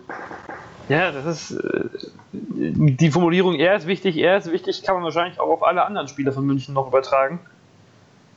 München ist einfach das, das, das Team, was glaube ich in der auch in der breiten Spitze eindeutig unschlagbar ist. Ähm, aber von Frankfurt. Von Frankfurt, ja, aber auch in der Breite und in der Spitze auch von fast allen anderen Teams, ähm, so in der individuellen Stärke. Zumindest auf dem Papier hier. Ja, das natürlich. Dass sie, dass sie Spiele verlieren können, wissen wir jetzt seit. Äh also, ich, ich, möchte das halt auch nicht so dargestellt haben, dass das jetzt das absolute Übermachtsteam ist. Und das, das sehe ich nämlich wirklich nicht. Also, ich glaube schon, dass Alba Berlin zum Beispiel schon auch in der Spitze da mithalten kann. Auch wenn es auf dem Papier nicht so wirkt. Halbfinale kommt später. Finale kommt ganz am Ende der Saison. Bleiben wir mal im Viertelfinale. Und ähm, ja, Frankfurt spielt ja schließlich auch mit, um Siege zu holen. Die wollen ja nicht nur sich Playoffs angucken und nach München reisen. Ähm, was spricht denn dafür, dass München, äh, dass Frankfurt München ärgern kann? Dass Frankfurt München dann Bein stellen kann, zumindest. ein Stolperstein Ähm, werden kann. äh, ich glaube, das ist eine, Ant- äh, eine Frage für mich. Also ich habe es so ein Ja. bisschen vielleicht schon angeschnitten. Wie gesagt, ähm, ich finde einfach Coach Herbert insofern einen guten Coach, dass er, also ne, das, ich war mir jetzt auch nicht sicher, ne, dass Frankfurt vor der Saison, wenn ich den Kader angeguckt habe, so okay, kommen die in die Playoffs, wird vielleicht ganz schwierig. Jetzt waren sie auch Achter, aber trotzdem, dass es einfach auch ein Coach ist, der wirklich viel aus einem Team rausholen kann. Und ich glaube schon, dass Frankfurt ein Team teilweise ist, das wirklich am, am Maximum gespielt hat. Also ähm, da muss man Respekt zollen und, und das ist ein, ein großer Pluspunkt. Ähm, man, ne, man, von Frankfurt, ist, man kennt so ein bisschen. Also ich glaube, jeder, der so ein bisschen Frankfurt über die Jahre unter Herbert verfolgt, der wird die meisten Spielzüge auch schon ein bisschen kennen und wissen, okay, jetzt kommt das und das.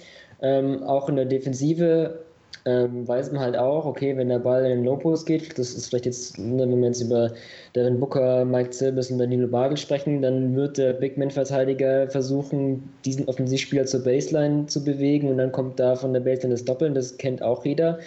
Aber genau, obwohl jeder weiß, was kommt in Frankfurt, sowohl defensiv als auch offensiv, funktioniert es halt irgendwie auch. Also defensiv sind sie halt einfach ein gutes Team, das auch gerne switcht, auch Off-Ball, das macht sie stark.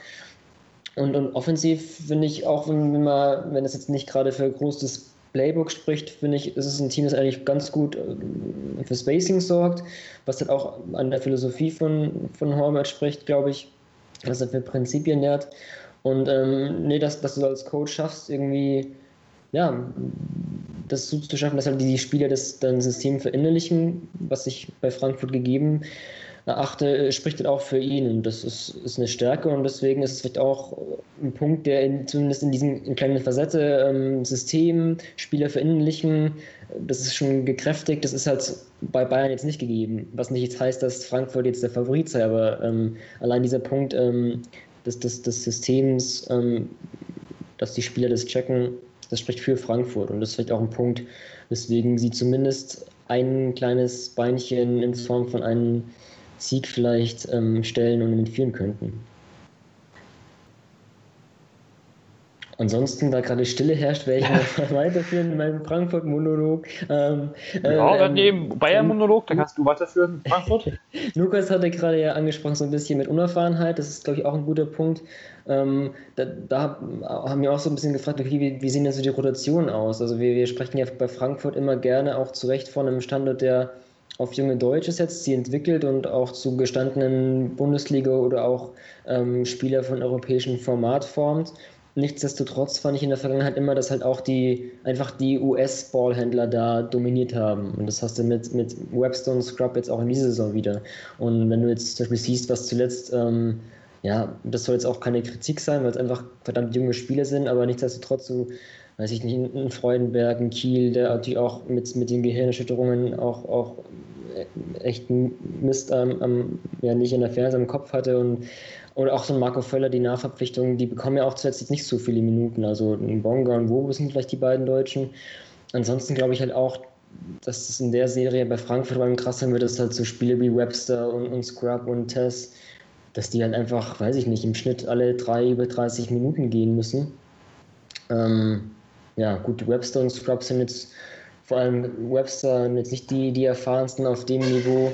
Ähm, ja, das ist vielleicht nur so ein Punkt, der vielleicht so ein bisschen ja nicht gegen Frankfurt spricht, aber damit haben die Bayern natürlich auch viel, viel, viel Möglichkeiten, ähm, einfach Adjustments in ein Spiel vorzunehmen durch unterschiedliche, okay, gehe ich mal groß, gehe ich mal klein, spiele ich jetzt mit der Rotation. Das hast du halt bei Frankfurt nicht so sehr. Ähm, ja, das sagt der pro Frankfurt, äh, spricht jetzt gerade was gegen Frankfurt, aber das ist vielleicht nur ein interessanter Punkt zu der Serie.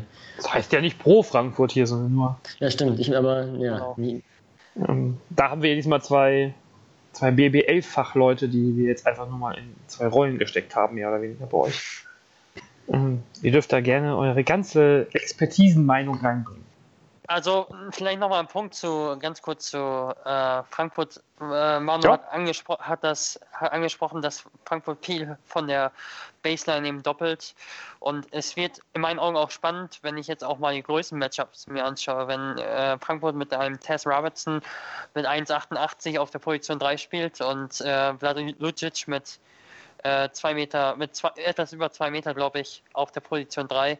Ich bin mal gespannt, auch, auch ebenfalls äh, Sean Huff, 1,98 gegen einen zumindest sehr robusten Danilo Bartel. Äh, ich bin gespannt, wie oft Bayern diese Matchups forciert. Also die sind nicht mal durch Switches zustande bringen müssen, sondern die schon grundlegend da sind. Also da bin ich mal gespannt, ob, äh, ob Bamberg da Bayern da die Größen beziehungsweise auch die Skills, die die Spieler schon gewissermaßen haben im Low Post ausnutzt. Mhm. Bei Frankfurt, ähm, mir fallen jetzt spontan mehrere Spieler ein, die das Spieler nehmen kann. Phil Scrub äh, mit seinem Wahnsinnswert von 20 Punkten pro Spiel ähm, den es seit Jahren nicht mehr gab. Ähm, Ty Webster als, als starken Scorer, als, als, als Point Guard. Aber auch ähm, ja, die, die, die großen Positionen, wo Frankfurt nominell wahrscheinlich erstmal unterlegen ist. Ähm, was würdet ihr als Schlüssel ausmachen für Frankfurt? Wo müssen sie, wo können sie diese, oder wo können sie, reden bei Frankfurt vielleicht nicht, wo können sie die Serie gewinnen, aber wo können sie Spiele gewinnen gegen Bayern. Durch welche Position am ehesten? Wer muss da wirklich 100% Position, funktionieren?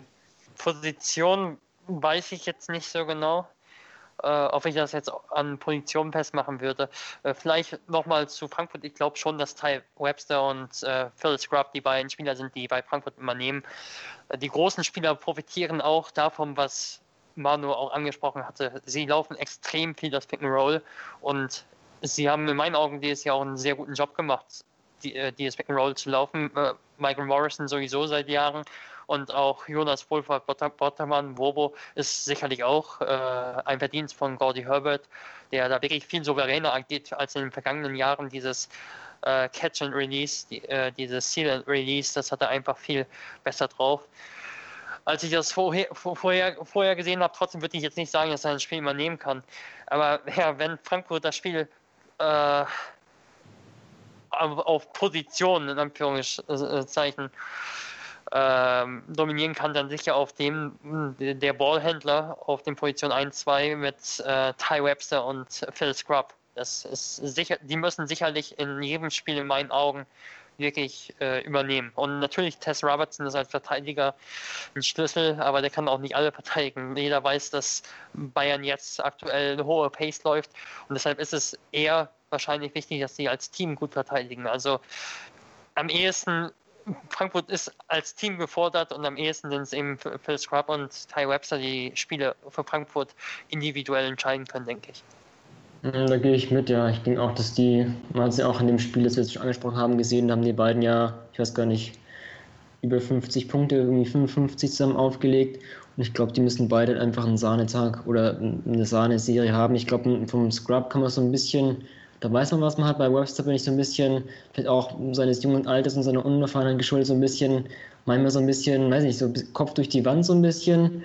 Ich glaube, wenn er da so in der Serie auch, auch kluge Entscheidungen trifft, effizient äh, die Eins übernimmt, dann kann das was werden. Ansonsten Tess fand ich auch ganz interessant, der hat wirklich am Anfang der Saison wirklich grottenschlecht geworfen.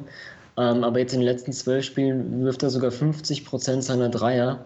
Und das ist, glaube ich, auch ein ganz wichtiger, wichtiger Punkt für Frankfurt, dass du da ähm, ein Shooting auf dem Flügel hast, vor allem weil du halt einfach auf den großen Positionen als auf der Center-Position durch, durch Wobo und Morrison da überhaupt kein Shooting hast, zumindest kein, keines von bis hinter der Dreierlinie. Wobo kann, kann den Midrange-Jumper treffen, aber äh, trotzdem, wenn, wenn Test da diesen, diesen Rhythmus beibehält, dann ist es, glaube ich, auch wichtig, so ein bisschen für Entlastung zu sorgen ähm, um, um Scrub und Webster ein bisschen Punktelast zu nehmen. Und Tess ist ja auch ein Spieler, ne, Frankfurt, ich habe es angesprochen, ich denke, die werden eine ziemlich kleine Rotation haben. Und so einen Test kannst du mir auch kurz mal auf der 4 stellen. Ähm, klar, das kommt aufs Matchup an. Gegen Bartel ist natürlich schwer, weil kennen sich ja auch.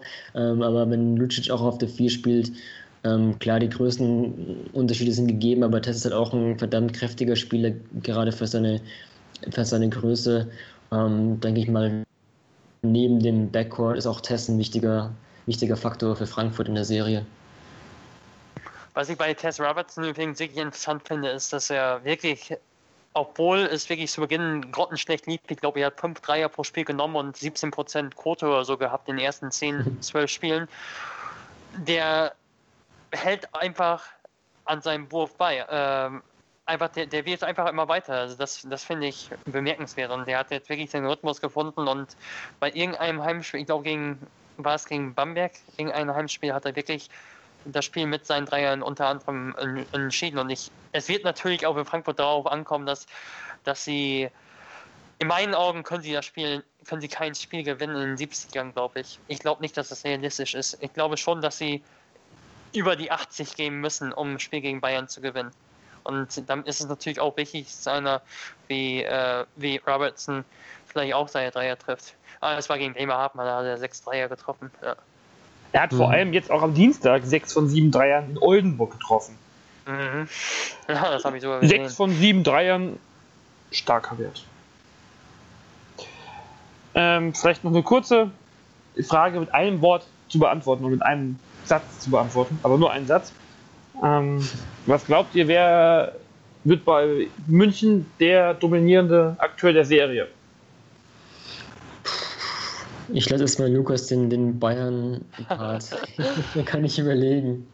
Ich glaube, dass es keinen dominierenden Spieler geben wird. Vielleicht Devin Booker, weil er in meinen Augen auf seiner Position am wenigsten mit Jovic vielleicht am wenigsten Konkurrenz hat. Äh, aber ich glaube, dass Bayern einfach so ausgeglichen ist. Das ist sogar teilweise vielleicht nicht mal so positiv, wenn wir an eine andere Etappe der Playoffs stoßen. Aber vielleicht Devin Booker. Das war ein Satz. Ähm, ja. Das war. Aber viele Nebensätze. okay, ich versuche mich kurz zu halten. Ich glaube auch, dass bei Bayern nicht ein Spieler herausragt, komme aber wenn würde ich Ladi Lucic nehmen, da für mich der beste 3D-Akteur der Bayern ist. Punkt. Das macht, glaube ich, ähm, Robert stolz, der heute leider verhindert war als Bayern. Ich, ich habe ihn im, im Hoops-Draft als meinen ersten Pick gehabt, obwohl er verletzt war. Ja. Ja, ähm, ja dann beenden wir auch diesen, diese kleine Serienvorschau noch mit einem Tipp. Ich fange ich fange diesmal einfach mal an. Ich habe 3-1 Bayern gesagt. Ich habe Frankfurt zugetraut, dass sie Dejan Radonic die erste Niederlage beibringen in der BBL. Einfach auch im, auch im äh, Hinblick auf das Spiel in Oldenburg, was doch sehr gut wohl war. Ich sag 3-0, auch wenn ich glaube, dass das Spiel in Frankfurt sehr hart wird. Ich sag 3-1, aber nur wenn, wenn Frankfurt so spielt wie in den ersten 32 Minuten des Rückspiels in der Hinrunde. Dann haben sie eine gute Chance. Alles klar. Und nicht nur 32 Minuten, genau. Ja, und wenn ja. ein Spiel nur 32 Minuten dauern würde, dann würde es reichen. Ansonsten wahrscheinlich nicht. Alles klar. Die Serie ist wohl auch wie die Frankfurt gegen, äh, wie die Berlin gegen Oldenburg-Serie eher deutlich. Mal sehen, ob uns Frankfurt da überraschen kann. Danke euch beiden für eure Monologe. gerne. Ich hoffe auch ein bisschen immer Austausch. wieder gerne. Ja, ja es war ja. Also, ich äh, werde mir das nochmal anhören und dann beurteilen, ob ihr recht hattet. Vielen Dank soweit. Mit Lukas rede ich gleich noch weiter. Und, und dann kommen wir zu unserer letzten Serie, hier sind Bamberg und Bonn gefragt. Bamberg als Vierter, Bonn als Fünfter, die nominell spannendste Serie. Und dazu begrüße ich einmal aus Bamberg Simon Walter. Hallo Simon. Servus, grüß euch. Und erneut dabei, diesmal für die Telekom Baskets Bonn, ist Lukas. Hallo Lukas Feldhaus. Hallo. Äh. Guten Tag, alle zusammen. Ja, es war ja ein spannender letzter Spieltag am Dienstag. Ähm, der für alle Teams, die um Platz 4 gekämpft haben, irgendwie so das Gefühl vermittelt, dass sie nicht Platz 4 wollten. Am Ende hat Bamberg ihn sich geschnappt, Bonn ist Fünfter geworden. Und so haben wir mal wieder diese Serie. Meistens war sie ja eher etwas äh, höher platziert, also Erster gegen Achter oder Zweiter gegen Siebter oder irgendwas in dieser Richtung. Jetzt ist es Vierter gegen Fünfter und ja, vielleicht fangen wir mal mit Bamberg an, unserem negativen Überraschungsteam der Saison, würde ich es mal bezeichnen, als eins von den negativen Saisonüberraschungen. Ähm, wie ist die Lage in Bamberg? Wie ist so die Stimmung? Wie, wie ist das das, das, Erreichen des vierten Platzes des Heimrechts im Viertelfinale noch aufgefasst worden? Ja, also ich glaube an sich ähm, ist es natürlich sehr, sehr positiv, dass man jetzt gerade ähm, nach so einer holprigen Saison es geschafft hat, irgendwie in der ersten Runde wenigstens das Heimrecht sich zu holen. Man muss natürlich aber auch dazu sagen, dass ähm, die vergangenen Wochen, also gerade die Spiele, die jetzt so die letzten Saisonspiele auch echt sehr durchwachsen waren. Also mir fällt eigentlich nur ähm, so als positives Zeichen dieses Spiel gegen Oldenburg zu Hause ein. Das war eigentlich so ziemlich das einzige Bundesligaspiel, in dem mich die Bamberger dieses Jahr wirklich überzeugt haben, in dem wirklich alles gestimmt hat. Intensität, Ballbewegung, auch die Verteidigung war da wirklich sehr, sehr stark. Und dann dachte man eigentlich, ja, wenn es so weitergeht, ähm, ist mit Bamberg natürlich wieder zu rechnen. Und dann kamen halt auch wieder so Spiele wie gegen Bremerhaven oder gegen, gerade auch jetzt das letzte Spiel gegen MBC, ähm, wo man sich dann irgendwie schon auch wieder gefragt hat, naja, ähm, was wird aus dieser Mannschaft gerade im Hinblick auf die Playoffs? Ähm, und ich glaube deswegen, dass so das Umfeld, die Fans vor allem mit bisschen gemischten Gefühlen jetzt in die Serie gehen, aber ich denke auch, dass ähm, eine Mannschaft, die mit so viel Euroleague-Spielern gespickt ist und mit so viel erfahrenen Spielern, die wirklich schon viele Playoff-Schlachten geschlagen haben, glaube ich, dass die Spieler an sich sehr selbstbewusst in diese Serie gehen werden, gerade mit dem Heimrecht. Und ich glaube auch, wenn man am Sonntag das erste Spiel gewinnen hat, dann könnte das gewinnen kann, dann kann es für Bamberg schon in eine sehr, sehr positive Richtung auch gehen, die Serie. Normal müsste man ja eigentlich sagen, das erste Heimspiel gegen Bonn müsste Bamberg verlieren, so aus guter alter Tradition. Ähm, letztes Jahr ja auch die Serie gehabt. War es letztes Jahr ja, ne? Wo das erste Spiel verloren wurde und dann gab es danach neun Siege in Serie. Gab es auch 2012, glaube ich, schon mal. Ja, genau, damals ja, mit, mit, zwei Kaders, ja. genau. wo dann die Tribüne abgerissen wurde. Also es hat echt schon eine Tradition, dass Bonn das erste Spiel gewinnt. Schauen wir mal. Ja, bisher war es irgendwie so ein Wachruf, weil damals waren die Bamberger Mannschaften einfach während der Saison nicht so viel gefordert und ja. dann war das im, zum Playoff-Start immer so eine Art Weckruf, aber ich glaube, wenn Bamberg am Sonntag dieses Spiel verliert, dann könnte das auch eher so den gegenteiligen Effekt haben.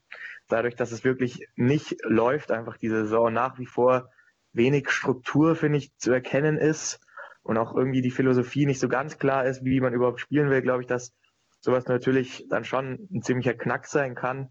Zumal sich Bamberg halt einfach dieses Jahr auswärts sehr, sehr schwach präsentiert hat. Deswegen glaube ich, dass dieses erste Spiel schon sehr, sehr entscheidend ist, vielleicht viel entscheidender als jetzt in den vergangenen Jahren, wo Bamberg einfach auswärts auch wirklich überragend gespielt hat. Das ist, glaube ich, ähm, ein Punkt, den man feststellen kann oder den man feststellen muss, wenn wir über Bamberg reden. Eine High Auswärtsstärke ist es auf alle Fälle nicht. Ähm, die Auswärtsbilanz von 7 zu 10 ist, glaube ich, ja, das ist es ist die schlechteste von den Playoff-Teams, Playoff-Teams ähm, von allen Playoff-Teams. Dafür auch zu Hause immer noch erstaunlich stark, 15 zu 2. Ähm, bilanziell zumindest. Also wenn Bamberg dieses Jahr das, das Heimspiel verlieren sollte, könnte es schon richtig, richtig schwierig werden. Man muss ja nur an das Spiel von Bonn gegen Bamberg denken. Äh, wie ging das nochmal aus? Ja, das war eine ziemliche Demonstration von Bonn, da dieses Spiel. Ja, ähm, also. also das war wirklich, da hat man gesehen, dass Bonn halt einfach gerade mit Josh Mayo einen Guard hat, der das Spiel wirklich so schnell macht und dann haben sie so viele gute Schützen, dass wenn man dann wirklich mal gegen Bonn so einen Lauf kassiert und mit denen mitrennen muss, dann hat man es halt einfach schwer und ähm, da war Bamberg in dem Auswärtsspiel einfach defensiv wirklich sehr, sehr schlecht und das ist dann gegen Bonn ganz, ganz schwer, dann überhaupt noch eine Chance zu haben, wenn man erstmal überhaupt nicht verteidigt. Also das muss man ganz klar festhalten. Ja. Was bei Bamberg einfach dieses Jahr sehr, sehr krass ist, ist, wie die Verteidigungsleistung teilweise einfach abgefallen ist. Und dann kommt man natürlich auch nicht ins Umschaltspiel rein, wenig Fast-Break-Punkte. Bamberg noch nie jetzt so dafür bekannt, irgendwie der so schnell zu spielen. Aber klar gab es früher schon viele Ballgewinne, viele Rebounds die dann halt auch auf der Gegenseite in einfache Punkte umgewandelt werden konnten. Aber in dieser Saison ist das, glaube ich, schon so ein Problem, dass man sich immer wieder ganze Viertel leistet oder teilweise ganze Halbzeiten, in dem einfach viel zu schlecht verteidigt wird. Wenn wir über, also wir haben jetzt in den letzten, in den ersten beiden Serien vor allem auch viel über Verletzte geredet. Gibt es bei Bamberg da irgendwelche Neuigkeiten, gerade in Person Ricky Hickman? Wie sieht es da aus? Also Hickman hat ja beim letzten Heimspiel wieder gespielt. Ach, oh, ich war ähm, etwas. Äh, also, er war die Übersicht dabei, hat, hat auch, glaube ich, knapp 20 Minuten gespielt. Ähm, was man natürlich bei, bei Ricky Hickman immer dazu sagen muss, was man jetzt auch schon in einigen anderen Podcasts, gerade mit dem Individualtrainer Stefan Weißenböck, ähm, gehört hat, dass Hickman halt ein Spieler ist, der, ja, er nennt ihn immer so eine Art Selfmade-Profi, also der sich wirklich alles erarbeitet hat und der sehr, sehr stark über die Wiederholung kommt. Also der in der Halle 500 Würfe nehmen muss, bis er irgendwie einen Rhythmus von außen hat und der wirklich sehr, sehr stark davon abhängt, wie viel Spielpraxis er hat. Und der, er kam vor dieser Daumenverletzung eigentlich wieder relativ ganz gut in Tritt. Das war eigentlich so seine stärkste Saisonphase, weil er ist ja eigentlich der gescholtenste Spieler dieses Jahr bei Bamberg, der irgendwie so sinnbildlich für diesen Rückschritt so steht. Ähm, kam, fand ich, vor seiner, vor dieser Verletzung eigentlich offensiv war er eigentlich in einem sehr, sehr guten Rhythmus. Und ich glaube aber schon, dass ihn diese Verletzung jetzt wieder deutlich zurückwerfen wird. Also ich bin gespannt, ob Banki ihn vielleicht äh, aussetzen wird oder ob er versuchen wird, ihm irgendwie jetzt in den Playoffs ähm, diesen, diese Art Spielpraxis irgendwie naja, zu geben, weil ich glaube schon, dass ähm, er ansonsten gerade auch mit dieser teilweise fragwürdigen Wurfauswahl schon einem Team auch schaden kann, wenn eben diese Würfe, die er sich rausnimmt, nicht fallen. Und da muss man sagen, kommt er schon sehr über die Wiederholung, also über die Spielpraxis. Das heißt, Hickman braucht einfach einen Rhythmus, um der Mannschaft überhaupt zu helfen. Und interessant wird es dann auch, wer überhaupt aussetzt. Ich fand jetzt Ali Nikolic, der irgendwie naja, Kandidat Nummer eins ist, wenn man jetzt dran denkt, welche Ausländer bei Bamberg ähm, auf der Bank Platz nehmen müssen. Ähm, fand ich aber, dass er gerade defensiv jetzt in den letzten Spielen ordentlichen Job gemacht hat, auch äh, offensiv immer wieder Impulse setzen konnte. Also wird spannend zu sehen, wer dann da aussetzen muss. Mitrovic und Dejan Musli haben sich jetzt die letzten Spiele immer so abgewechselt. Da wird man auch sehen, wen stellt der Trainer da auf, gerade im Hinblick auf Matchups mit Julian Gamble, der ja schon ja, relativ zwar relativ lang ist, aber doch irgendwie sehr beweglich. Also da glaube ich, sieht es dann für Dejan Musel eher schlecht aus, zumal der ja auch in den letzten Wochen einfach wirklich schlecht gespielt hat, viel zu weich agiert hat. Also ich mag das immer nicht, wenn so lange Leute, die eigentlich, finde ich, ja, den Ring beschützen sollten und irgendwie auch die Rebounds sichern sollten, wenn die so weit weg vom Korb agieren und gerade beim Rebound ist Musli überhaupt kein Faktor.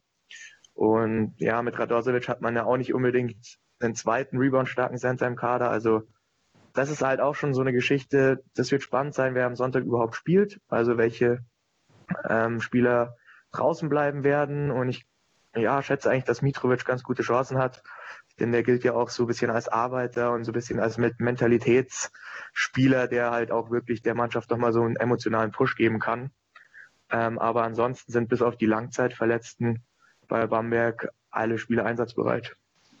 Ich habe an dem Wochenende mit den drei Spieltagen oder den drei Spieltagen an fünf Tagen echt ein bisschen den Überblick verloren gehabt, ähm, dass Hickman wieder gespielt hat. Aber wenn man sich die Quoten anguckt, Entschuldigung, Lukas, ich darf gleich was sagen.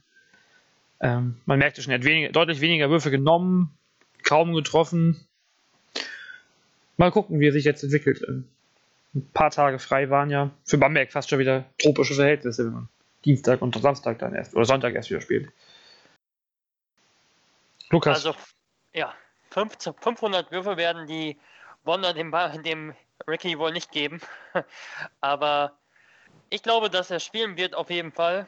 Denn in meinen Augen ist das der Spieler im Backcourt von Bamberg, der noch das Prädikat Kreativspieler eben hat. Und so ein bisschen auf jeden Fall.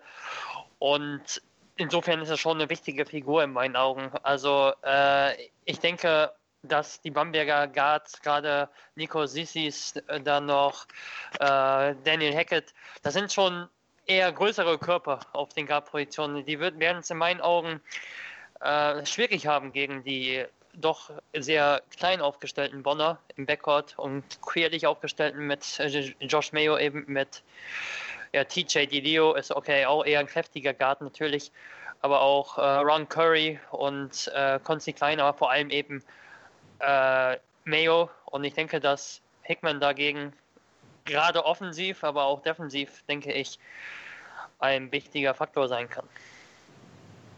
auch auf jeden Fall deshalb sollte er, denke ich, spielen. Was glaubst du, also jetzt mal ganz offen gesagt, was glaubst du, wer aussetzt dann bei den kleinen Positionen? Doch Nikolic? Aha.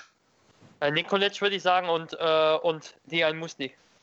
Na, wenn wir jetzt dann, also, wir sind uns dann ja relativ, oder ihr seid euch einig, relativ einig, dass Musli, Musli aussetzt.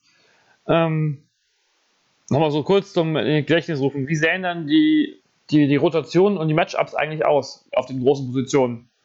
Weil bei Bonn ist mit Subcic und Gamble ja schon wirklich ein ganz starkes Duo da auf der, auf der 4 und der 5.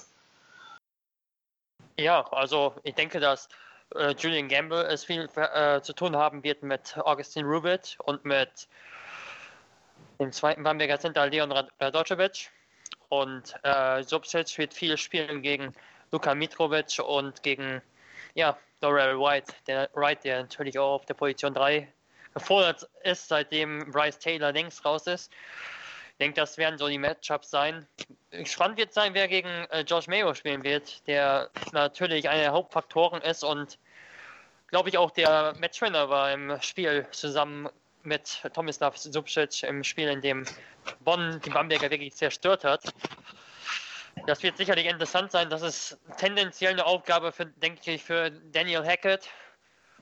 Und auf der anderen Seite ist es ein bisschen schwierig zu sagen. Also für mich hat Bamberg jetzt nicht absol den absoluten Mega-Führungsspieler, natürlich Dorel Wright, aber das wird sich dann, das wird wahrscheinlich eine Aufgabe sein, wenn er auf der Position 3 spielt von äh, Jörgman Pollers Bartolo.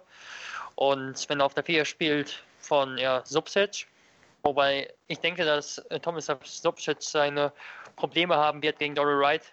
Gerade Subsic ist in meinen Augen einer, der in der Defense sehr anfällig ist, weil in Bonn eigentlich teilweise doch eine wirkliche Schwäche ist, weil er teilweise nicht mit der Aufmerksamkeit äh, agiert. Das hat man jetzt auch gegen München gesehen, wo er teilweise Backdoor-Cuts nicht gut verteidigt hat. Das ist ein Spieler, der deutlich den Fokus auf, der, auf die Offensive hat und ich denke, das wird ein spannendes, äh, das wird auch spannend sein, äh, wie weit Tomislav Subcic äh, und Red White sich eben selbst gegenseitig aus, outscoren. Prinzipiell würde ja, ich. Und wenn ich jetzt ja.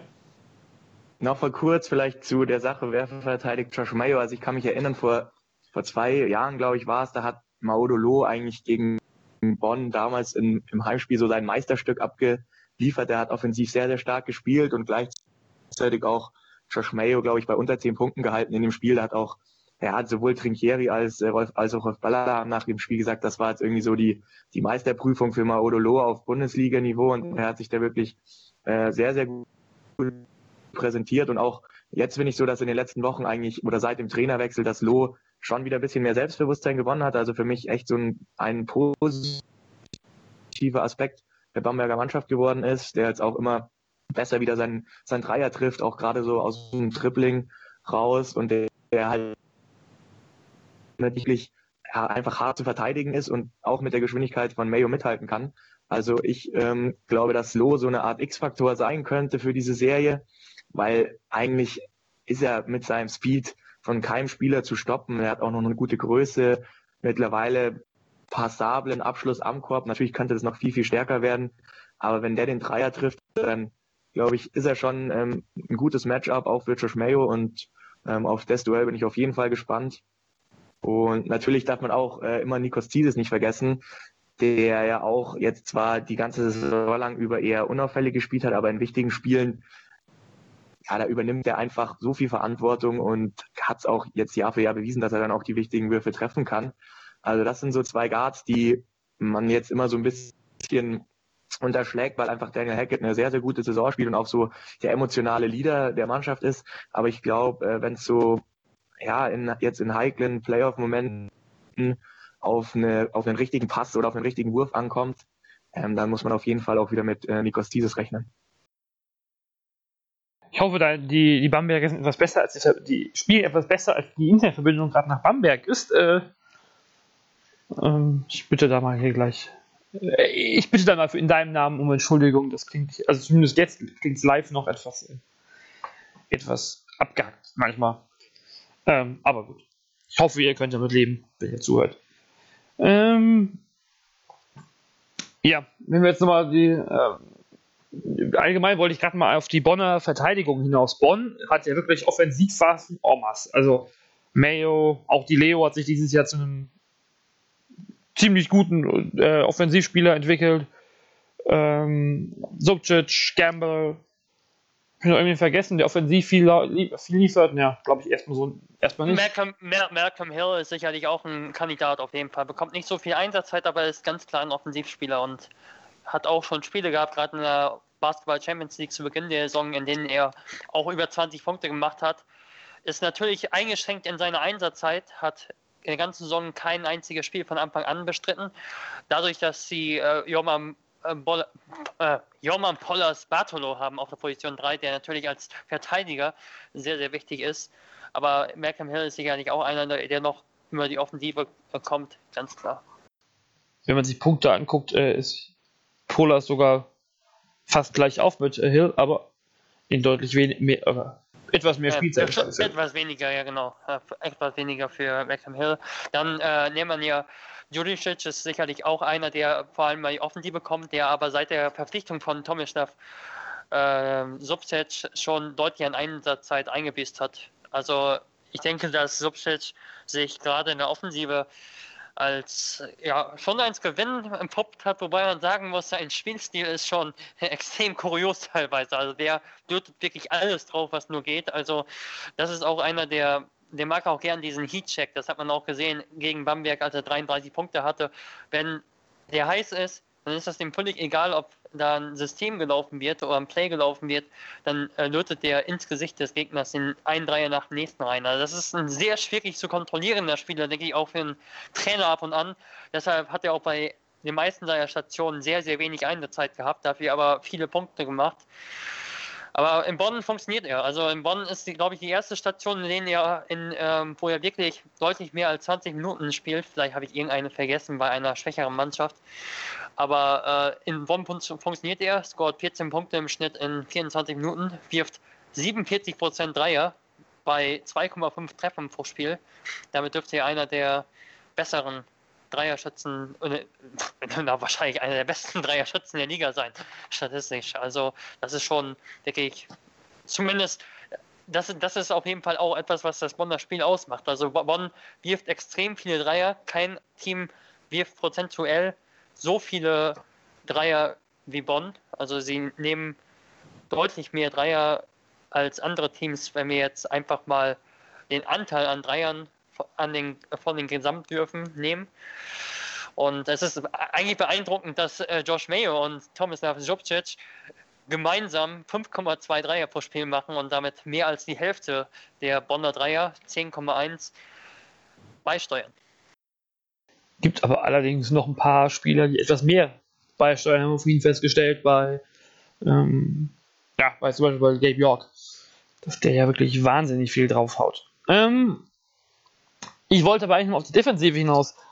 Bonn allgemein eher so offensiv aufgestellt, aber mit Joman Pollas den doppelten Defensivspieler des Jahres und den Wortathleten Defensivspieler auch des letzten Jahres. Ähm, ist das für Bamberg eine Chance, weil Bamberg ja auch häufig keinen Rhythmus hat, also oder offensiv nicht so gut aussah, wie man es vielleicht gewohnt war, sagen wir mal so. Ähm, jetzt gegen Bonn da ein Team zu haben, was defensiv vielleicht auch anfällig ist? Also ich, ich finde es schwierig also zu sagen. Also kann natürlich. Ja. Äh, ich wollte noch sagen, es, ich finde es schwierig, Bonn so krass auf die Offensive zu wirklich zu reduzieren. Denn wenn wir uns Gut, jetzt mache ich mal einen auf Laptop-Trainer. Wenn wir jetzt einfach mal die Pace-Stats uns anschauen, da steht Bonn auf Platz 6 beim Offensiv-Rating und auf Platz 9 beim Defensiv-Rating. Gut, das ist natürlich schon ein Unterschied, aber auch kein so krasser Unterschied. Und seit Ende Januar ist Bonn auf Platz 2, was das Offensiv-Rating, also die Ball, also die Punkte, die ein Team auf 100 Ballbesitze hochgerechnet erzielt und auf Platz 6 im Defensiv-Rating. Also so krass schlecht ist Bonn nicht in der Defensive. Ich fand sogar, dass Bonn sich da wirklich auch stabilisiert hat. Was bei Bonn ein großes Problem ist, ist das Defensiv-Rebounding. Das haben wir auch gesehen gegen, gegen Bamberg, gegen, nee, gegen Bayern wieder. Und ja, das, das ist natürlich auch etwas, was im Zusammenhang mit der Defensivleistung steht. Aber ich würde nicht sagen, dass Bonn so grauenhaft verteidigt. Also das war zu Beginn schon grauenhaft, zu Beginn der Saison, aber inzwischen längst eigentlich nicht mehr. Also der letzte Auftritt war dann eigentlich schon wieder so ein kleiner Rückfall. Aber grundsätzlich würde ich sagen, ja, Bonn ist eher ein Offensivteam, ganz klar. Aber in meinen Augen haben sie einigermaßen die Balance am Ende der Saison auf jeden Fall gefunden zwischen Offensive und Defensive. Und jetzt kannst du reden. ja, und man muss natürlich auch irgendwie dazu sagen, du hast jetzt angesprochen, Bonn reboundet vielleicht defensiv nicht so gut, aber was man natürlich auch sagen muss, ist, dass Bamberg ja, ja, offensiv, offensiv auch nicht gut reboundet und ähm, auch so selbst eigentlich, ich glaube, von den Top 4 Mannschaften wahrscheinlich mit Abstand die schlechteste Rebounding-Mannschaft ist und auch äh, im ligaweiten Vergleich hängen sie da eher im unteren Mittelfeld, ähm, was natürlich auch an Spielern wie Radosevic und Musli liegt, die zwar Größe haben und Athletik, aber einfach irgendwie zu unkonsequent beim Rebound agieren. Da ist ein Rubit und ein Mitrovic, auch mittlerweile Dorel Wright, die sind da schon weitaus aktiver. Also ich glaube, gerade bei den Offensivrebounds sollte dann Bonn eigentlich keine Probleme bekommen. Wenn Leute wie Gamble wirklich mit der richtigen Intensität zu Werke gehen, dann ähm, ist er einfach auch ein guter Rim Protector und dann kann auch Bamberg Probleme bekommen, weil sie eh, wenn der Dreier nicht fällt, sowieso Probleme haben mit ihrem Spacing und auch dann und in der Zone was zu kreieren und wenn dann noch ein Julian Gamble eine gute ja, einen guten Tag erlebt, gerade am defensiven Ende, dann wird es auch für Bamberg schwer, da zu punkten. Wobei Bamberg ja. statistisch gesehen das fünftbeste Defensiv-Rebound-Team ist. Mit Und das schlechteste Offensiv-Rebound-Team. Ja, mit Abstand das schlechteste. Genau. ja. Aber zumindest das Defensiv-Rebounding ist statistisch erstmal nicht so zu bemerken. Also bemerken. Zumindest in der BBL. Ja, glaube auch, dass da Dorel Wright gerade in den vergangenen Wochen, glaube ich, schon Schritte nach vorne gemacht hat. Ich finde, das hat Simon gut gesagt. Also da, da waren doch einige Probleme vorhanden vor einigen Monaten. Ja. Wobei, wobei ich ganz ehrlich sagen muss, Bamberg ist, finde ich, auch ein bisschen komisch. Also ganz ehrlich, mal so ganz, ganz salopp gesagt. Also die spielen wirklich extrem unterschiedlich und teilweise auch zu Hause. Also es ist zwar so, dass sie zu Hause eher die Spiele oder nahezu alle Spiele gewinnen, aber selbst wenn man sich das Spiel gegen Erfurt vor ein paar Tagen anschaut, da waren, das war eigentlich Garbage Time, 30 Minuten. Also das Spiel war völlig entschieden. Also 30 Minuten wollte Erfurt eigentlich gar nichts. Und plötzlich haben die fünf Minuten einen Lauf und äh, können das Spiel am Ende gewinnen. Und dann wiederum Aussetzer gegen Göttingen gegen Bremerhaven und dann gewinnt sie zwischenzeitlich gegen Malaga. Also das ist, das ist schon wirklich, finde ich, teilweise richtig kurios und macht es auch für mich wirklich auch schwierig, Bambergs Chancen in diesem Playoff mal im Gesamtkontext einzuschätzen. Weiß nicht, wie es dir geht, Simon. Ja, das zeigt, glaube ich, vor allem, dass ein sehr, sehr großes Problem jetzt neben, abgesehen von irgendwelchen spielerischen Problemen, die es diese Saison aufgrund der Kaderzusammenstellung gab, dass vor allem diese mentale Stabilität einfach überhaupt nicht da ist und auch dieser dieser Teamgeist, der hat sich jetzt erst so im Laufe der Saison ja ein bisschen verbessert, aber die Mannschaft kann einfach sehr, sehr schlecht mit, mit Rückschlägen umgehen, auch während des Spiels. Und ähm, du hast schon gesagt, gegen Erfurt, ich war auch in der Halle und es war schon teilweise erschreckend, ähm, wenn man da mit über 20 Punkten führt gegen einen Abstiegskandidaten, der, glaube ich, selber nicht mehr dran geglaubt hat, dass er hier irgendwie ein Spiel zurückkommt und dass man so einer Mannschaft dann erlaubt, über zwei Viertel hinweg ja, zu dominieren in eigener Halle, mh, mm, hat er schon deutlich gezeigt, dass da auch dann kein Spieler es geschafft hat, irgendwie die ganze Mannschaft aus diesem Loch rauszuziehen. Auch der Trainer hat es dann irgendwie nicht geschafft, da die richtigen Worte zu finden und an den richtigen Hebeln zu drehen. Und, ja, es fehlt einfach ja, diese mentale Härte, dieser, dieser unbedingte Gedanke zu wissen, man gewinnt jetzt dieses Spiel und so zieht man es auch durch. Und das hat Braunberg natürlich in den letzten Jahren sehr, sehr stark gemacht. Das haben sie sich da aufgebaut, diesen, ja, dieses Gefühl, unbesiegbar zu sein und auch in schwierigen Phasen zurückzukommen.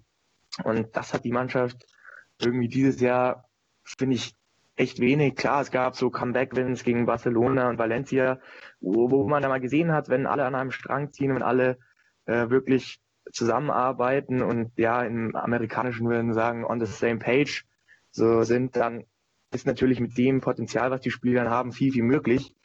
Aber ähm, auf der anderen Seite kann es natürlich dann auch in die andere Richtung gehen, dass eben, ja, wenn irgendwann so negative Phasen kommen, dass sich dann die Spieler gegenseitig runterziehen und ja, und dann ist halt so eine fehlende Teamchemie ähm, einfach auch ja wirklich ein Problem und das wird spannend zu sehen sein, mit, mit was für einem Spirit und mit was für einer Geschlossenheit ähm, die Bamberger Mannschaft am Sonntag aufs Feld geht.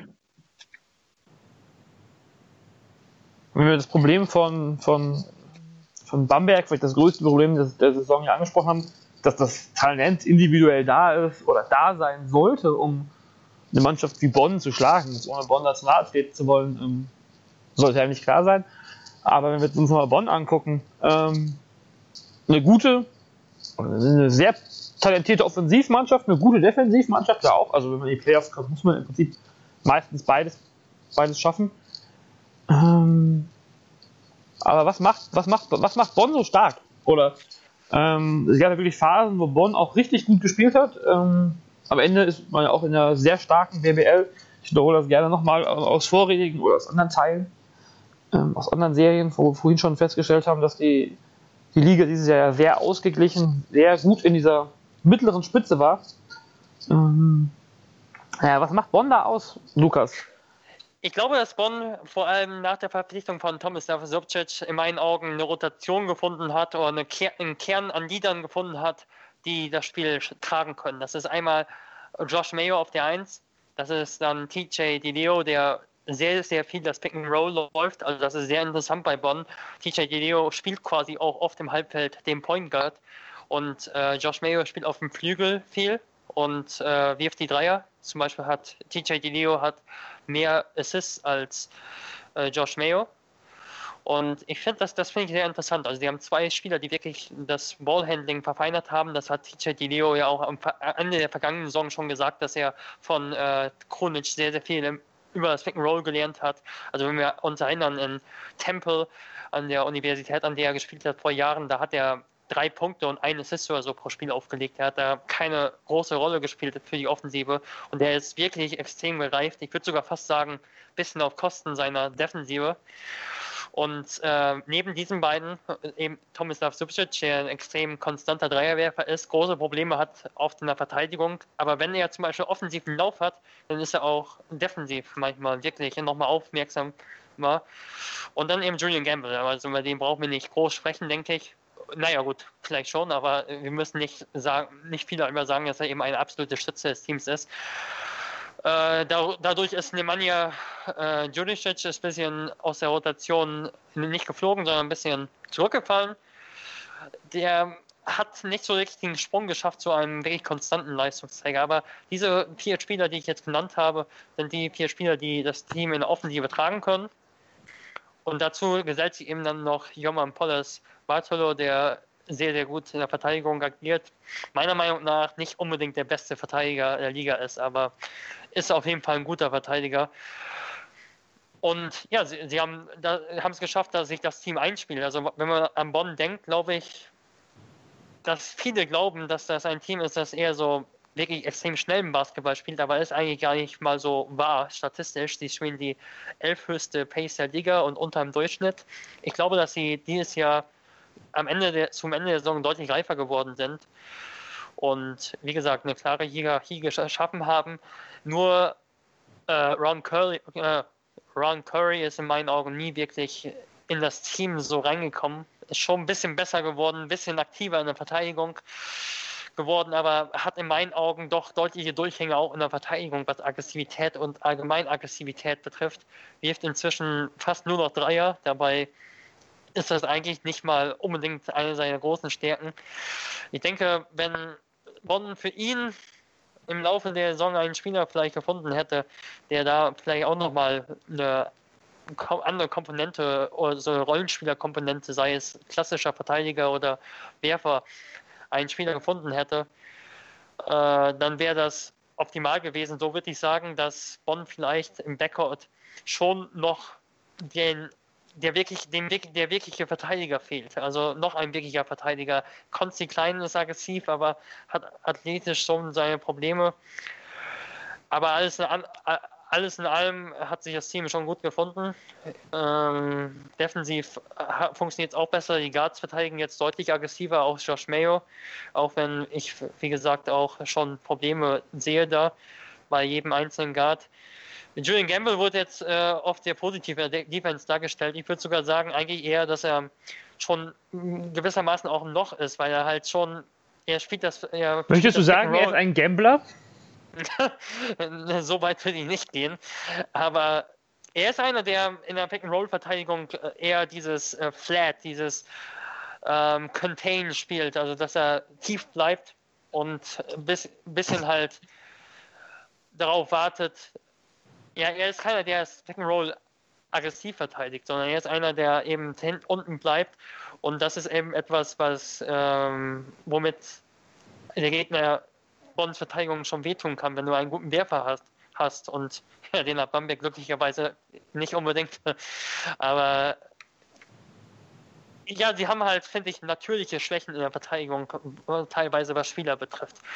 Aber eben auch gewisse Stärken, wie eben Joman Pollers Bartolo, auch äh, Martin Bräunig hat einen ordentlichen Job gemacht in der zweiten Saisonhälfte. Insgesamt finde ich einfach, hat das Team eine gute Hierarchie gefunden und Wege gefunden, wie es offensiv und defensiv erfolgreich sein kann, mit diesen vier, fünf Führungsspielern, die ich eben genannt habe.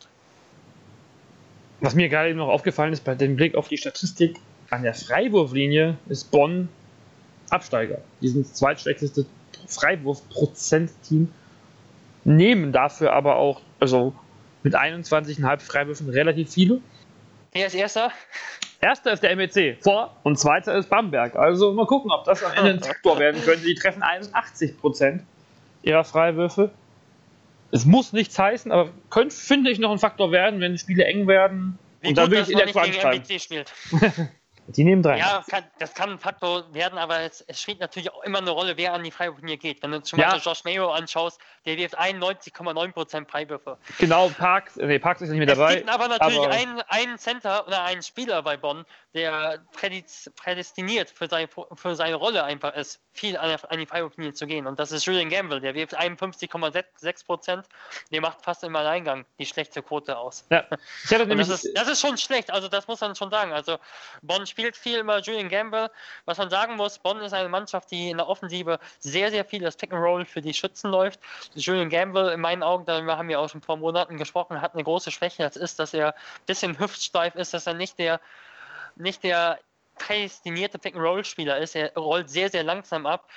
Dadurch schafft er nicht unbedingt die Räume ja, es schafft er nicht unbedingt, dass die Weak Side, die ballabgesandte äh, Seite äh, zu ihm hinhilft. Und äh, dadurch geht der Ball auch oft nach außen. Die, die Stürzen kommen dadurch zwar nicht ganz so frei, aber äh, er macht sich nicht so gut im Pick Roll frei. Also er ist einer, der viel direkt im 1 gegen 1 mit dem Rücken zum Kopf äh, ge gefunden werden muss und der dann eben viel gefault wird. Und das ist schon teilweise, und ich glaube, das haben wir in den letzten Playoffs auch gesehen, teilweise auch schon eine Schwächung, wenn der da seine Freiwürfe liegen lässt. Nichtsdestotrotz ist er schon, das ist ein Spieler mit einem sehr guten Skillset im Low Post, der jetzt auch nicht nur mit der linken Hand, sondern auch mit der rechten Hand abschließen kann. Und das wird spannend sein, gerade wenn Bamberg äh, auch switcht, wie Bamberg damit klarkommen will. Denn ich glaube, dass Bamberg eine sehr gute, One eine sehr gut eingespielte Offense hat. So. Ähm, ich glaube, wir haben auch den, die, die Keyplayer schon relativ gut rausgearbeitet, würde ich mal behaupten. Vielleicht kommen wir dann zum Abschluss dieser Serie auch mit den Tipps. Was glaubt ihr, wie geht die Serie aus? Lukas, fang mal an mit. Ich glaube, Bamberg gewinnt 3-2 wegen des Heimvorteils vor allem. Genau. Und ich glaube, dass, dass Bonn, wenn sie schon kein Heimrecht haben, mit Bamberg eigentlich eine Mannschaft getroffen haben, die jetzt wirklich auch Bamberg und Bonn ein bisschen liegt. Wie gesagt, Pick-and-Roll-Verteidigung, Gamble verteidigt gerne tief. Bamberg hat nicht die überragenden Werfer, auch wenn äh, Hickman das an guten Tagen sein kann, aber hat jetzt nicht den Rhythmus aktuell. Wird man sehen, wie es natürlich ist äh, in den Playoffs. Maodolo kann natürlich auch was machen. Äh, und das Offensiv-Rebounding von Bamberg, wenn das so bleibt wie in der Hauptrunde, wird den Bonn dann auch kein Riesenproblem bereiten Äh, ich traue mich nicht so ganz zu sagen, Bonn gewinnt. Also ich glaube wirklich, wenn Bonn den Heimvorteil gehabt hätte, dann hätte ich gesagt, Bonn gewinnt. Äh, aber so traue ich mich das nicht wirklich, wenn ich auch gerade so gesehen, gerade so sehe, wie Bamberg dann am Ende doch oft noch die Heimspiele gewinnt. Also ich denke, Bamberg, jede Mannschaft wird ihre Heimspiele gewinnen. 3 zu 2. Simon, was traust du deinen Bambergern Also, zu? also ich wage mal, ich wage mal eine bisschen äh, offensivere Prognose. Also ich glaube, Bamberg gewinnt 3-0 die Serie. Ich glaube, sie werden am Sonntag etwas erholt und gut eingestellt in diese Serie gehen und dann Spiel 2 klauen in Bonn und dann werden sie am nächsten Sonntag schon alles klar machen. Und dann freuen sich natürlich alle auf Bayern gegen Bamberg. Aber ich glaube, dass ja, Bamberg es einfach irgendwie schaffen wird, diese drei ersten Spiele gleich mal zu holen. Das ist interessant. Ich habe mich in meiner ersten Prognose festgelegt, dass Bonn das schafft. Ich glaube immer noch. Ich, ich glaube nicht an die Bamberger. Also ich hatte neulich, habe ich in, in 10 Minuten BBL gesagt, ja, die Bamberger haben sich jetzt nach dem Oldenburg-Spiel wieder gefunden. Das läuft wieder alles ganz gut. Ganz gut zumindest. Also nicht, dass es jetzt für, fürs Finale reicht oder so, aber zumindest ähm, hatte ich da so in, in Richtung Platz 4 schon vermutet. Und dann kamen da diese Spiele dazwischen, ähm, unter anderem das gegen Erfurt. Ich dachte mir so, what the fuck. Und ich, ich glaube einfach nicht mehr an die Bamberger dieses Jahr. Auch wenn sie ja einen Nikos Zieses haben, auch wenn sie jetzt wieder Rick, Hick, Ricky Hickman, und zwar Hick-Hack haben. Rickman, ja. ähm, nee, ich glaube, Bonn, Bonn klaut wieder das erste Spiel. Bamberg gewinnt das dritte, dieser ganz klassische Außenseiter-Tipp, den wir heute schon besprochen hatten. 3-1. Ich glaube, Bonn. Entschuldigung, ich glaube, dass ich glaube, dass Bamberg knapp 3-2 gewinnen wird, weil ich denke, was ich bei Bonn ganz oft gesehen habe, und das sieht man auch ein bisschen in den Statistiken, sie haben, sie spielen 17,2 Assists pro Spiel, sind damit im unteren Mittelfeld in der Liga und haben auch einen Turnover-Wert, der zu den mittelmäßigeren und beziehungsweise zu den schwächeren in der Liga gehört. Sie, sie neigen dazu, obwohl gerade das äh, Pick and Roll mit Dideo, Dideo und auch die äh, Plays ähm, für äh, teilweise laufenden Plays werden jetzt nicht überragend aufgelaufen äh, für äh, Tomislav Subsic. Äh, und generell die Möglichkeit bei Bonn Pick and Roll mit mehreren Spielern zu laufen. Dennoch, neig, ähm, dennoch neigt das Team in meinen Augen dazu, teilweise auch ja, wirklich sehr, sehr unkonventionell teilweise zu spielen. Also, äh, was man auch gegen Bayern wieder gesehen hat, dann geht der Ball zweimal zum 1 gegen 1 an der Baseline zu Martin Bräunig einfach mal. Oder Ron Curry äh, schnappt sich den Ball und äh, dribbelt den Ball 10 bis 20 Mal geführt, gefühlt. Und ich glaube, dass Bonn nicht das Team ist, das, äh, wenn Bamberg einigermaßen die Form erreicht, die sie erreichen können, weiß nicht, ob sie erreichen können, aber vielleicht Könnten. äh, könnten, sagen wir mal so, dann glaube ich, dass, dass Bonn nicht abgezockt genug ist, um die Auswärtsspiele in Bamberg zu gewinnen. Aber ich glaube schon, dass das knappe Spiele mitunter werden. Aber ich glaube nicht, dass sie, ich glaube, ich sehe bei Bonn auch immer wieder die Neigung dann in der Offensive teilweise. Und das ist gegen eine Mannschaft wie Bamberg, ich sage immer noch eine Mannschaft wie Bamberg, äh, gerade auswärts schon heikel, wenn du in, dann in Einzelaktionen teilweise verfällst, für zu frühe Würfe nimmst. Und das ist etwas, was ich im, bei Bonn ab und zu mal gesehen ha habe. Die haben auch nicht die beste Bilanz gegen Playoff-Teams, auch wenn du Bayern natürlich ein bisschen ausklammern kannst, weil sie gegen nahezu jedes Team gewonnen haben. Die haben 5 von 14 Duellen gegen Playoff-Teams gewonnen und haben sich ganz oft auch auf Shootouts eingelassen. Wenn ich an Ludwigsburg denke, wo sie 105 zu 109 oder so verloren haben. Und ich glaube, dass Bamberg, dass das in Bamberg heikel sein kann, wenn sie, wenn genau das passiert. Und zu Hause glaube ich schon, dass sie Ding machen können, aber ich denke, dass das nicht gewonnene Heimrecht ihm wirklich, wirklich wehtun kann. Ja, also ich kann mir sogar vorstellen, dass gerade solche Shootouts dann am Ende für Bonn ausgehen. Aber ich glaube, wir, sind uns hier so uneinig wie bei keiner anderen Serie. Und das ist gut so, glaube ich. Das könnte wirklich eine sehr, sehr spannende Serie werden. Ich habe auch nichts gegen fünf Spiele. Ähm, sieht Simon wahrscheinlich vielleicht, oder sieht Simon vielleicht ein bisschen anders. Aber ähm, Nee, ich, äh, je mehr Playoff-Basketball, umso schöner ist es doch. okay, also der Ähm, Meister ich dieses Jahr auch 15 dazu sagen, ich war, ich war, glaube ich, auch ähm, jetzt gerade diese Saison einer der größten Kritiker von Bamberg, auch was schon vor der Saison die Spielerauswahl angegangen ist. Aber ja, ich sage jetzt einfach mal 3-0 Bamberg, weil ich auch hoffe, dass sie mich eines Besseren belehren. Ähm, ich habe jetzt wirklich sehr, sehr viele Spiele gesehen und ja, eigentlich für mich ist es dieses Jahr die schlechteste Bamberger Mannschaft, die ich so in den letzten fünf, sechs Jahren miterlebt habe. Und deswegen hoffe ich einfach mal auf eine positive Überraschung, weil ich da auch an so Spiele wie das Pokalspiel in München denke, wo man dann eigentlich wegen eigener Blödheit, muss man wirklich so sagen, das noch verloren hat, aber wo man halt wirklich auch gezeigt hat, da war Bayern in einer sehr, sehr starken Phase der Saison und man hatte sie ja eigentlich schon am Rande der Niederlage und deswegen hoffe ich, dass äh, eine ähnliche Leistung jetzt auch in den Playoffs abgerufen werden kann.